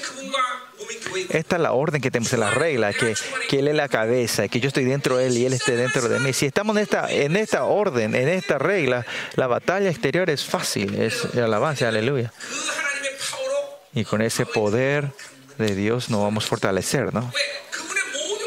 Porque todo el poder de Dios que está, entre, está con nosotros, yo puedo utilizar cuando sea. ¿Cuál es el punto aquí? Estar en Cristo, ¿no? que tiene una relación con Dios en la cabeza. Si, mantenemos esta relación, la batalla externa es fácil. De poder, y acá más le podemos agregar que, que los ángeles electos se mueven junto con nosotros. ¿no? Por eso es, es poderoso en la batalla y no vamos más a perder. ¿no? Demonios, no tengo tiempo, vengan de una vez. Lucifer, y pisar completamente al enemigo y a los a los escorpiones y a serpientes, ¿no? Y vestido de toda la morada de Dios para que podáis estar firmes contra las hechas del diablo, porque no tenemos lucha contra sangre ni carne, sino contra principados, contra potestades, etcétera, etcétera, ¿no? Las acechanzas del diablo, o sea, los planes de, del diablo. Los diablos son muy inteligentes, ¿no? Usted sabe cuando jugamos el ajedrez, nivel 9, y yo soy nivel 1, él, un paso que ya conocen todos, ¿no? Y por eso, si yo estamos con Jesús, no importa el plan que tiene el demonio para destruir a la gente. Dios ya está viendo, ya sabe todo. Él ya sabe todos los pasos, ¿no? El demonio sabe que si yo, si yo muevo esta pieza aquí, si me pongo esa, este se va a quejar, se va a resentir, se va a tener rencor, se va a desanimar, se va a desanimar. La gente que está afuera de Jesús, eh, los enemigos saben todo esto, ¿no? Es una estrategia grande que tienen. Estos enemigos. Sí, la vida, eso, yo veo también, si, si, ah, mira, eh, con esto va a caer esa persona. Porque si están fuera de Jesús, el demonio, en toda área de su vida, es, es por los pasados seis mil años vieron claramente los hombres, por eso es claro, ¿no? Y estos hombres tienen una red tremenda, tremenda en, en, en, eh, los demonios, ¿no? Tienen una red poderosa, ¿no? Bueno, lo que sí.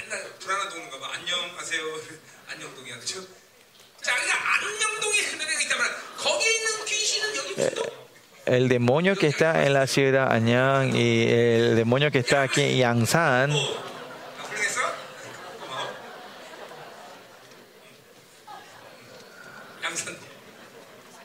Eh, los demonios que están en dos ciudades diferentes, esta red de demonios está clara, por eso en qué dirección que yo me voy, la red de los demonios ya están preparando todos los obstáculos para que yo me caiga, ¿no? A la gente que están fuera de esta, esta regla espiritual, el dominio espiritual, caemos, estamos expuestos a la estrategia del enemigo, por eso, por eso dicen que siempre estamos dentro de él. Por eso estamos con Él. Dios siempre está destruyendo toda la obra del enemigo y los planes que han hecho el enemigo, los planes del enemigo, ¿no? Por eso, para que esta persona caiga, el enemigo hace todo, ¿no? Si tiene dinero, va a caer, le da dinero. Y si le quita dinero, se va a caer. Si le da gente, le va, a poner gente. Todo esto, toda la gente que está fuera de Jesús, le da todo lo necesario para que esa persona caiga. Ellos son muy esquemáticos. ¿Y por qué? Porque ellos mueven toda la Babilonia, el rey que mueve toda la Babilonia, ¿no? Pero nosotros tenemos que estar en esta orden espiritual que con Jesús para no, para trascender todo el sistema de la Babilonia, ¿no? Pues la Babilonia no me puede mover a mí. Yo soy libre de la estrategia del enemigo. El enemigo sabe que no me hace caer por dinero, por eso me caigo, ¿no?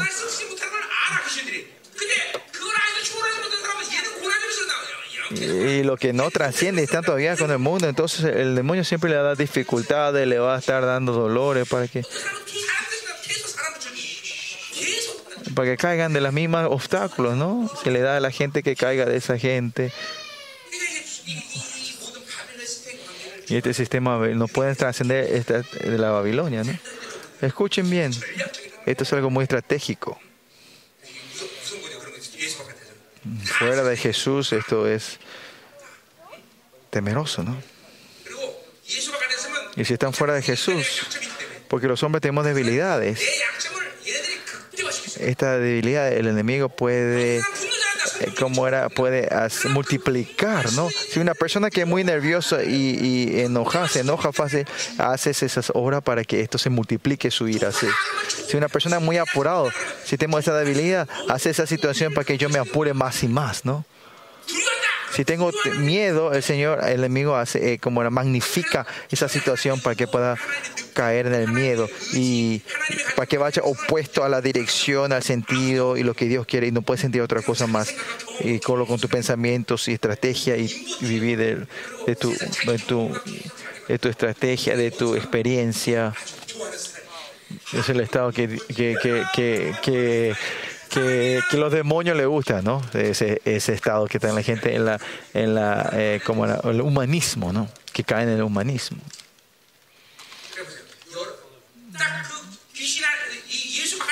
Si están fuera de Jesús, el demonio expande, como hace crecer, multiplica todas tus debilidades. Eh, eh, la gente que se anima, el ira, nervios, apurados, la tendencia mundana, el legalismo, y los pastores, el espíritu de la religiosidad, lo magnifica eso, ¿no? Lo, hace crecer, lo multiplica, ¿no? y más allá el espíritu de religiosidad hace que piensas que estás llevando una vida una vida cristiana correcta no y ven cuánto el demonio se va a reír de eso, ¿no? Ah, ellos son sucios, pero piensan que son, que son santos, ¿no? Por eso nosotros siempre tenemos que estar en Cristo. Y tenemos la relación de la cabeza que es Dios, es Jesús y somos la Y por eso yo siempre enfatizo que seamos la iglesia. Tener la identidad de la iglesia, ser la iglesia. Esa viene la importancia, ¿no? Por eso hablamos mucho de ser la iglesia. Ser la iglesia eh, la, gente de ENSIP, de nuestra iglesia, escuela, los profetas, ellos están encarnados de que son la iglesia, ¿no? Que por eso, aunque sean desastres en nuestra iglesia, mandamos a otro lugar y Dios se manifiesta con todos ellos, porque ellos entienden que es ser la iglesia.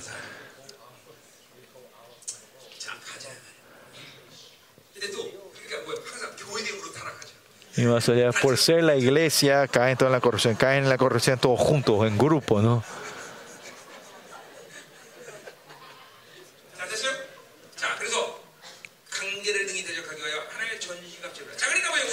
Y por eso dice que pongamos la armadura de Dios para poder estar firme contra el enemigo, ¿no? Es la palabra de Dios. Siempre tiene que tener la armadura de defensa y de ataque, ¿no? Y eso es la palabra, ¿no? ¿Y cuál es la orden? Estar en Cristo y yo estoy en Él. Y su palabra en mí, yo en Él. Si mantenemos, cuando estamos en esta orden, nosotros siempre 100% vamos a ser victoriosos en la batalla externa, ¿no? Si hasta el general Lee, eh, famoso Corea, fue victorioso, 100% de victoria en sus batallas. Nosotros, si tenemos Cristo, no, no son victoriosos.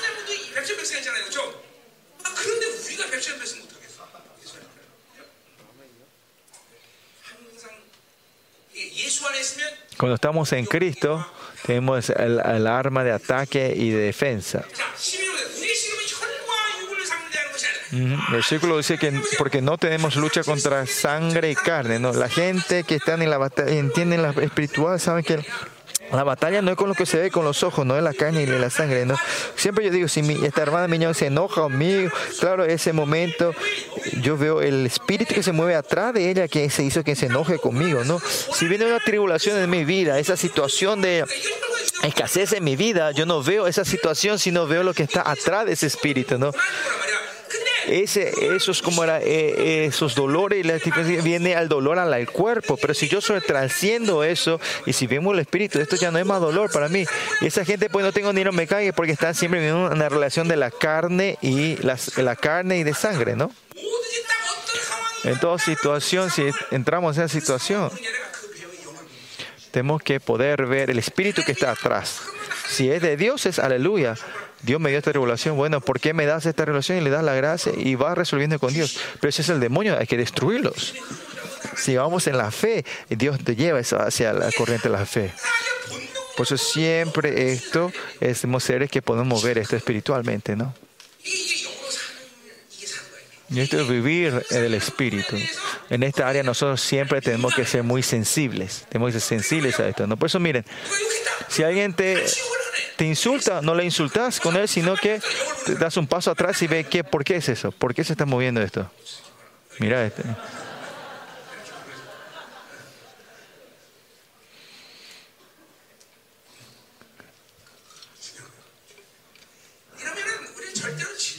Y si es así, no hay razón que nosotros perdemos, no vamos a perder ninguna batalla externa nosotros.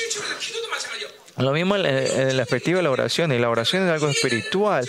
Eh, si tenemos la confirmación, la salvación de la justicia, eso es todo para nosotros. Para cuando recibimos la justicia, podemos entrar. El Espíritu nos lleva a la presencia de Dios. Pero cuando no tenemos la justicia de Dios, ¿por qué no podemos orar? Por alguna vez ellos pueden cerrar los cielos, entonces tenemos que atacar y destruir los enemigos y abrir la relación con Dios. En eso.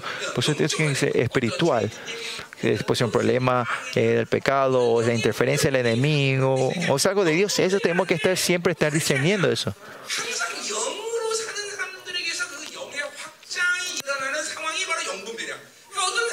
Pues una persona en el discernimiento espiritual, si una persona en su vida es un impacto de 10 kilómetros, solo ven 10 kilómetros, pero cuando una relación más, eh, eh, tu discernimiento espiritual es, es, van expandiendo más miles y miles de kilómetros, ¿no? el anticristo, el espíritu del anticristo para poder discernir. No mucha gente cae en eso porque eh, no es, tiene la, la, tendencia de tener como una vida imposible. Es, es, no es fácil poner en el radar. Pero si bien continuamente en el espíritu hasta eh, re, poder discernir el anticristo, ¿no? Nuestra iglesia me pasó por 10 años por esto, era tan difícil, no sabíamos por qué, no era que no sabíamos que el ataque del anticristo, ¿no? Y en medio de esa tribulación entendimos, ah, expandiendo nuestra fe, entendimos, ah, este es el ataque del anticristo, y, si yo había reaccionado en la carne, no hubiese sido, pero en esa situación continuamente fue reaccionando en, la, en el espíritu y entendí que este es el ser de- del anticristo y pudimos discernir esto, ¿no? Por eso hay que siempre vivir del Espíritu nosotros continuamente, en el Espíritu. Y entonces, ¿qué ocurre? Sino contra principados, contra potestades, contra los gobernadores de las tinieblas de este siglo, contra huéspedes espirituales de maldad en las regiones, celestes. Regiones celestes.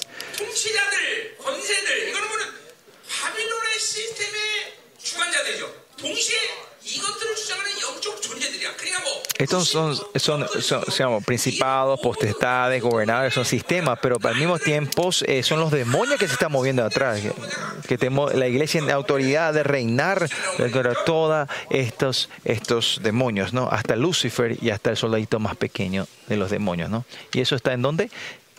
¿Odio? 20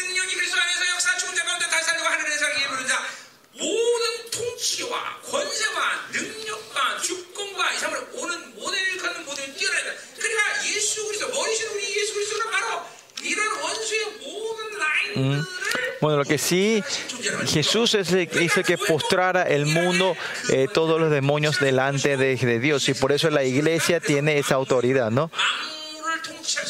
Y, tiene, y, de la iglesia tiene la autoridad de reinar sobre la, toda la creación, ¿no?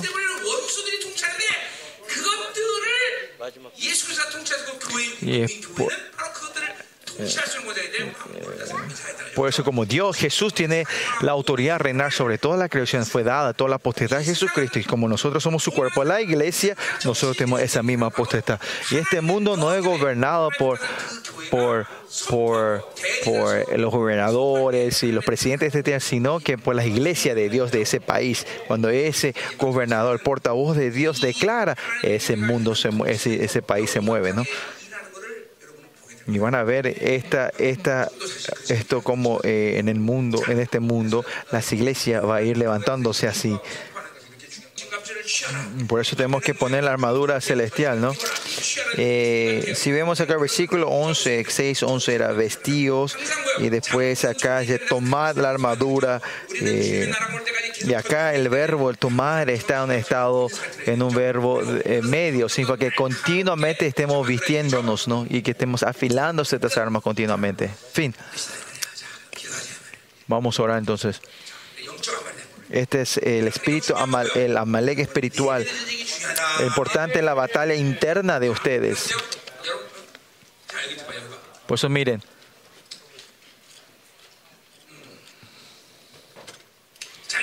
Por eso, ¿Por qué esta batalla interna? Muchos de ustedes no saben qué es esta batalla y saber saben, pero cómo hacer esto, no entienden esto. Primeramente, importante reconocer esto, ¿no? Ah, que el viejo, el nuevo hombre está dentro de mí, ¿no? Y que en, en, el caso que sea, sea el viejo, no, que tengo la tendencia de que reaccionar en el viejo, no hombre, no siempre estamos en esa batalla, ¿no? Si hay una tentación que viene, en ese estado de la tentación, el viejo el nombre, ¿quién es el más fuerte? Va a eh, si la fuerza del viejo hombre es mayor, yo reacciono con el viejo hombre en esa situación.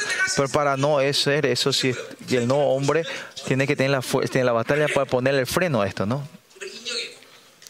Tenemos que reaccionar. Por eso siempre, continuamente, tenemos que estar reconociendo esta situación y si estamos atentos de esto, esta batalla interna va a ser real. Por eso el nuevo hombre continuamente va a se va a fortalecer.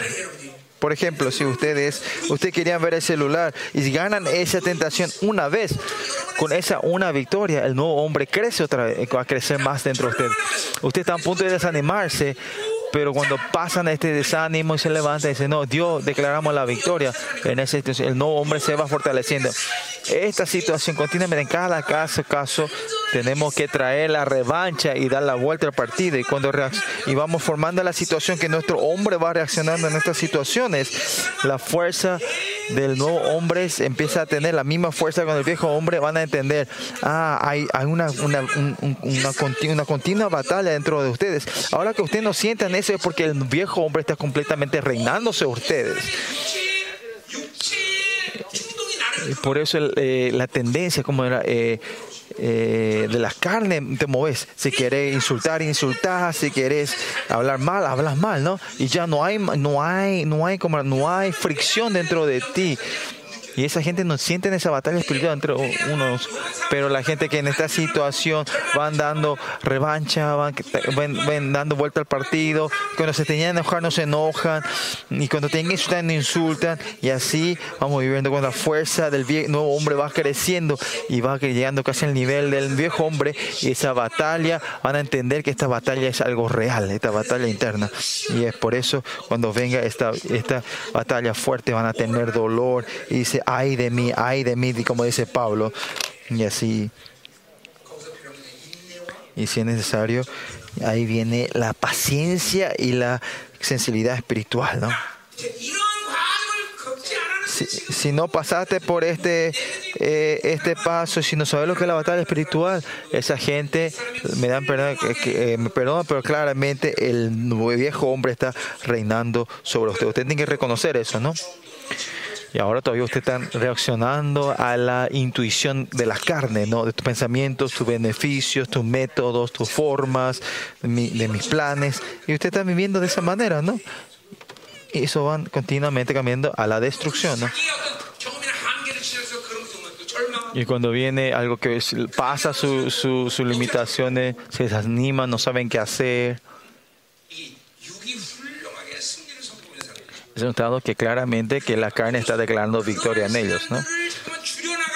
Y cuando vamos minimizando ese tiempo y cuando el nuevo hombre va creciendo y ahora vamos a ir, la, que, que, esta batalla interna, esta guerra es muy severa, ¿no? Y vamos a, ah, yo no tengo que vivir de mi pensamiento, no tengo que vivir de mi, de mi método, si van a ir entendiendo, sabiendo esto, ¿no?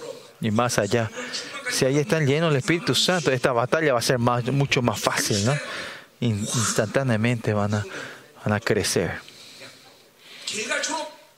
Mm. En un momento no, eh, nos pasamos Gilgad y, y Jericó y Jordán, lo pasamos así fácilmente, ¿no? Si estamos manteniendo la plenitud del Espíritu Santo, ¿no? Si no es así, van a pasar 20 años en Gilgad, eh, se van a fracasar, en, en, se van a aplazar en bueno, vamos a orar.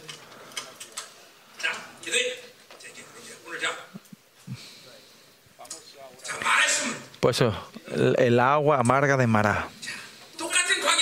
Es la misma, es la misma, el mismo desierto, pero elegir el espiritual, espiritualmente es importante. Para eso tienen que tener una fuerza espiritual ustedes. Amén que no nos eh, quejamos y murmuramos. Mm, no tenemos rencor, ¿no?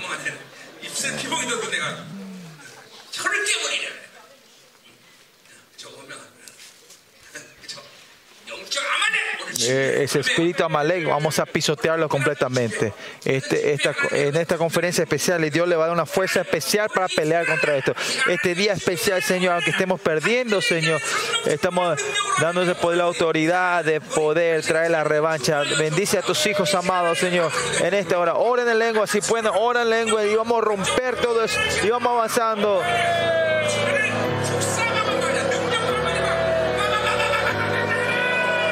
Vayan orando con poder. Oración de lengua poderosa.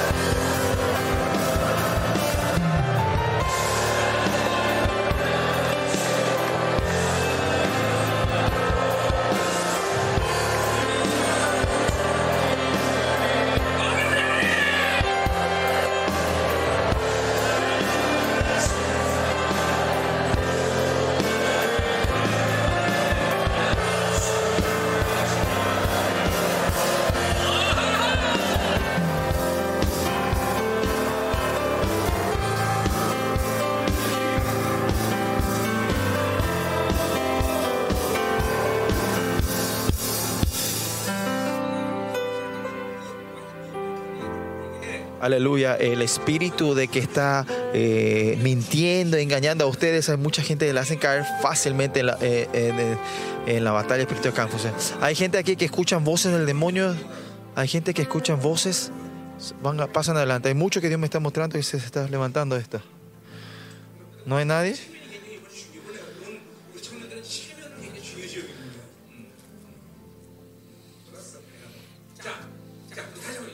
Una vez más, estos espíritus que nos están murmurando, nos están engañando. Miren.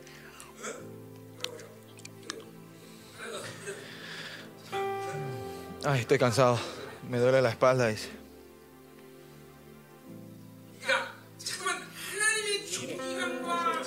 Por eso eh, la no pueden tener la honra y no están dando victoria de Dios y se están desanimando ustedes. Es que están escuchando estas voces mentirosas de entre ustedes, ¿no? Están escuchando estas mentiras. O no podés, no, no podés ganar, no podés hacer. O tienes que desanimarte. Y cuando vas escuchando, eh, están escuchando estas mentiras y acusaciones del enemigo, ustedes continúan. Y cuando esto se encarna, ustedes se desanima y caen en, la incredulidad, ¿no? Por eso hay que, hay que sacar todo esto de. Esencialmente, si la gente que vive correctamente con el Espíritu de Dios, ¿en qué situación, en qué voces tienen que estar escuchando? Eh, tienen que saber el poder, la autoridad, la honra del rey. Y no importa en qué situación, siempre estar, tener eh, esa, esa valentía de que hay una victoria, vas a poder la revancha. Esa es la imagen correcta a los hijos de Dios. Por eso no quiere que sea perfecto 100%, pero por lo menos 9 de 10. Siempre tengo que estar pensando en la victoria y no pensando en la derrota. Nunca. Y si no es así, ustedes están escuchando el engaño del enemigo, la murmuración del enemigo. No saben. Cuando este sonido salga de ustedes, estas, palabras, estas acusaciones salgan de ustedes, van a ver que van a descansar bien, ya no van, van a tener un poder espiritual y van a roncar.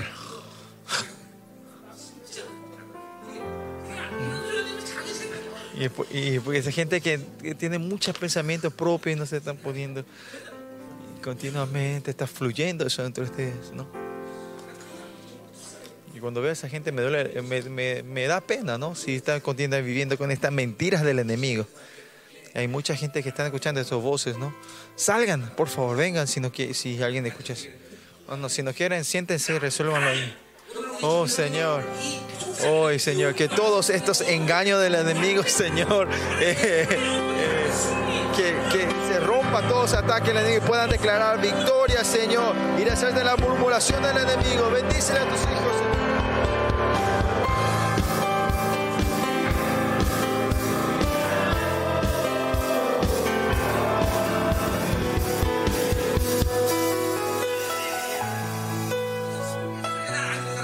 La gente que no pone a escuchar esta victoria, ponga la sangre de Cristo en la oreja de ellos, ¿no? Ministren por esta gente que, está aquí. Estás pegado en la oreja, ¿no?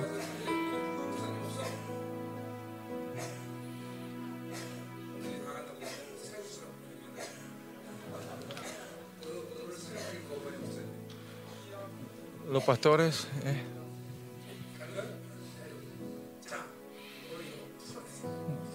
Hay que sacar estos, estos espíritus que están murmurando en las orejas de ustedes que son perdedores, ¿no?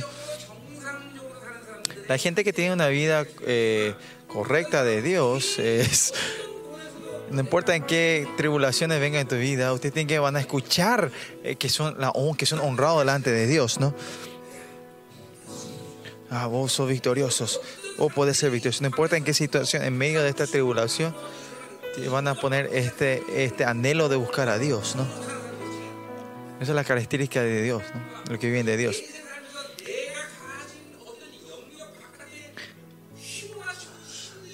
Toda la fuerza que viene de afuera, Dios siempre pone un lugar, refugio para eh, de, salir de toda tentación. Dios te da la fuerza para dar la victoria en una situación que Dios deja para que puedas siempre ser victorioso. ¿no? Y por eso no hay, no hay forma que no puedas escuchar. Pero cuando podés escuchar es porque claramente no viste el Espíritu Santo. El Señor siempre te encuentra un método, la forma de ganar y salir de eso. ¿no? Por eso esta gente, eh, la revancha, no tiene esta fuerza espiritual por salir, sino que se caen fácilmente. ¿no? Y hay que resolver esto hoy, ¿no?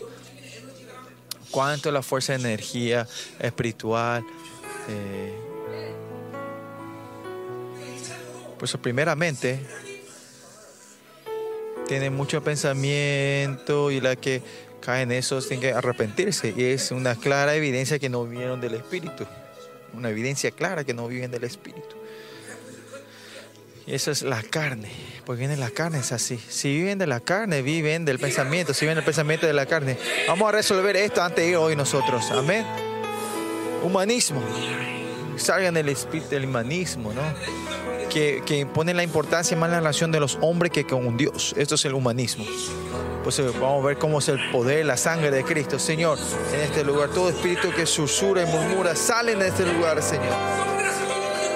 Todos estos espíritus lentes salen ahora. La sangre de Cristo.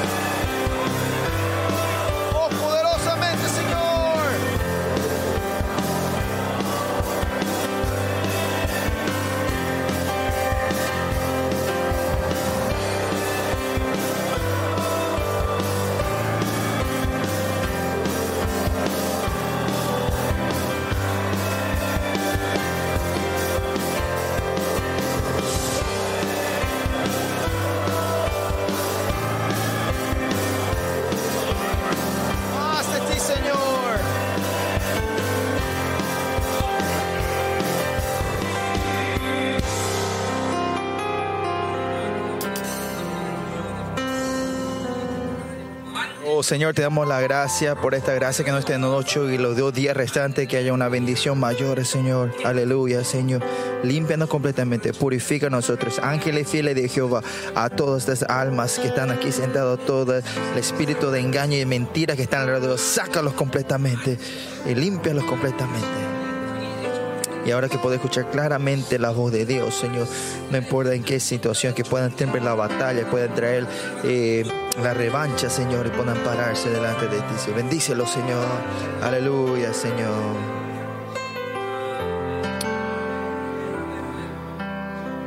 Amén, Señor.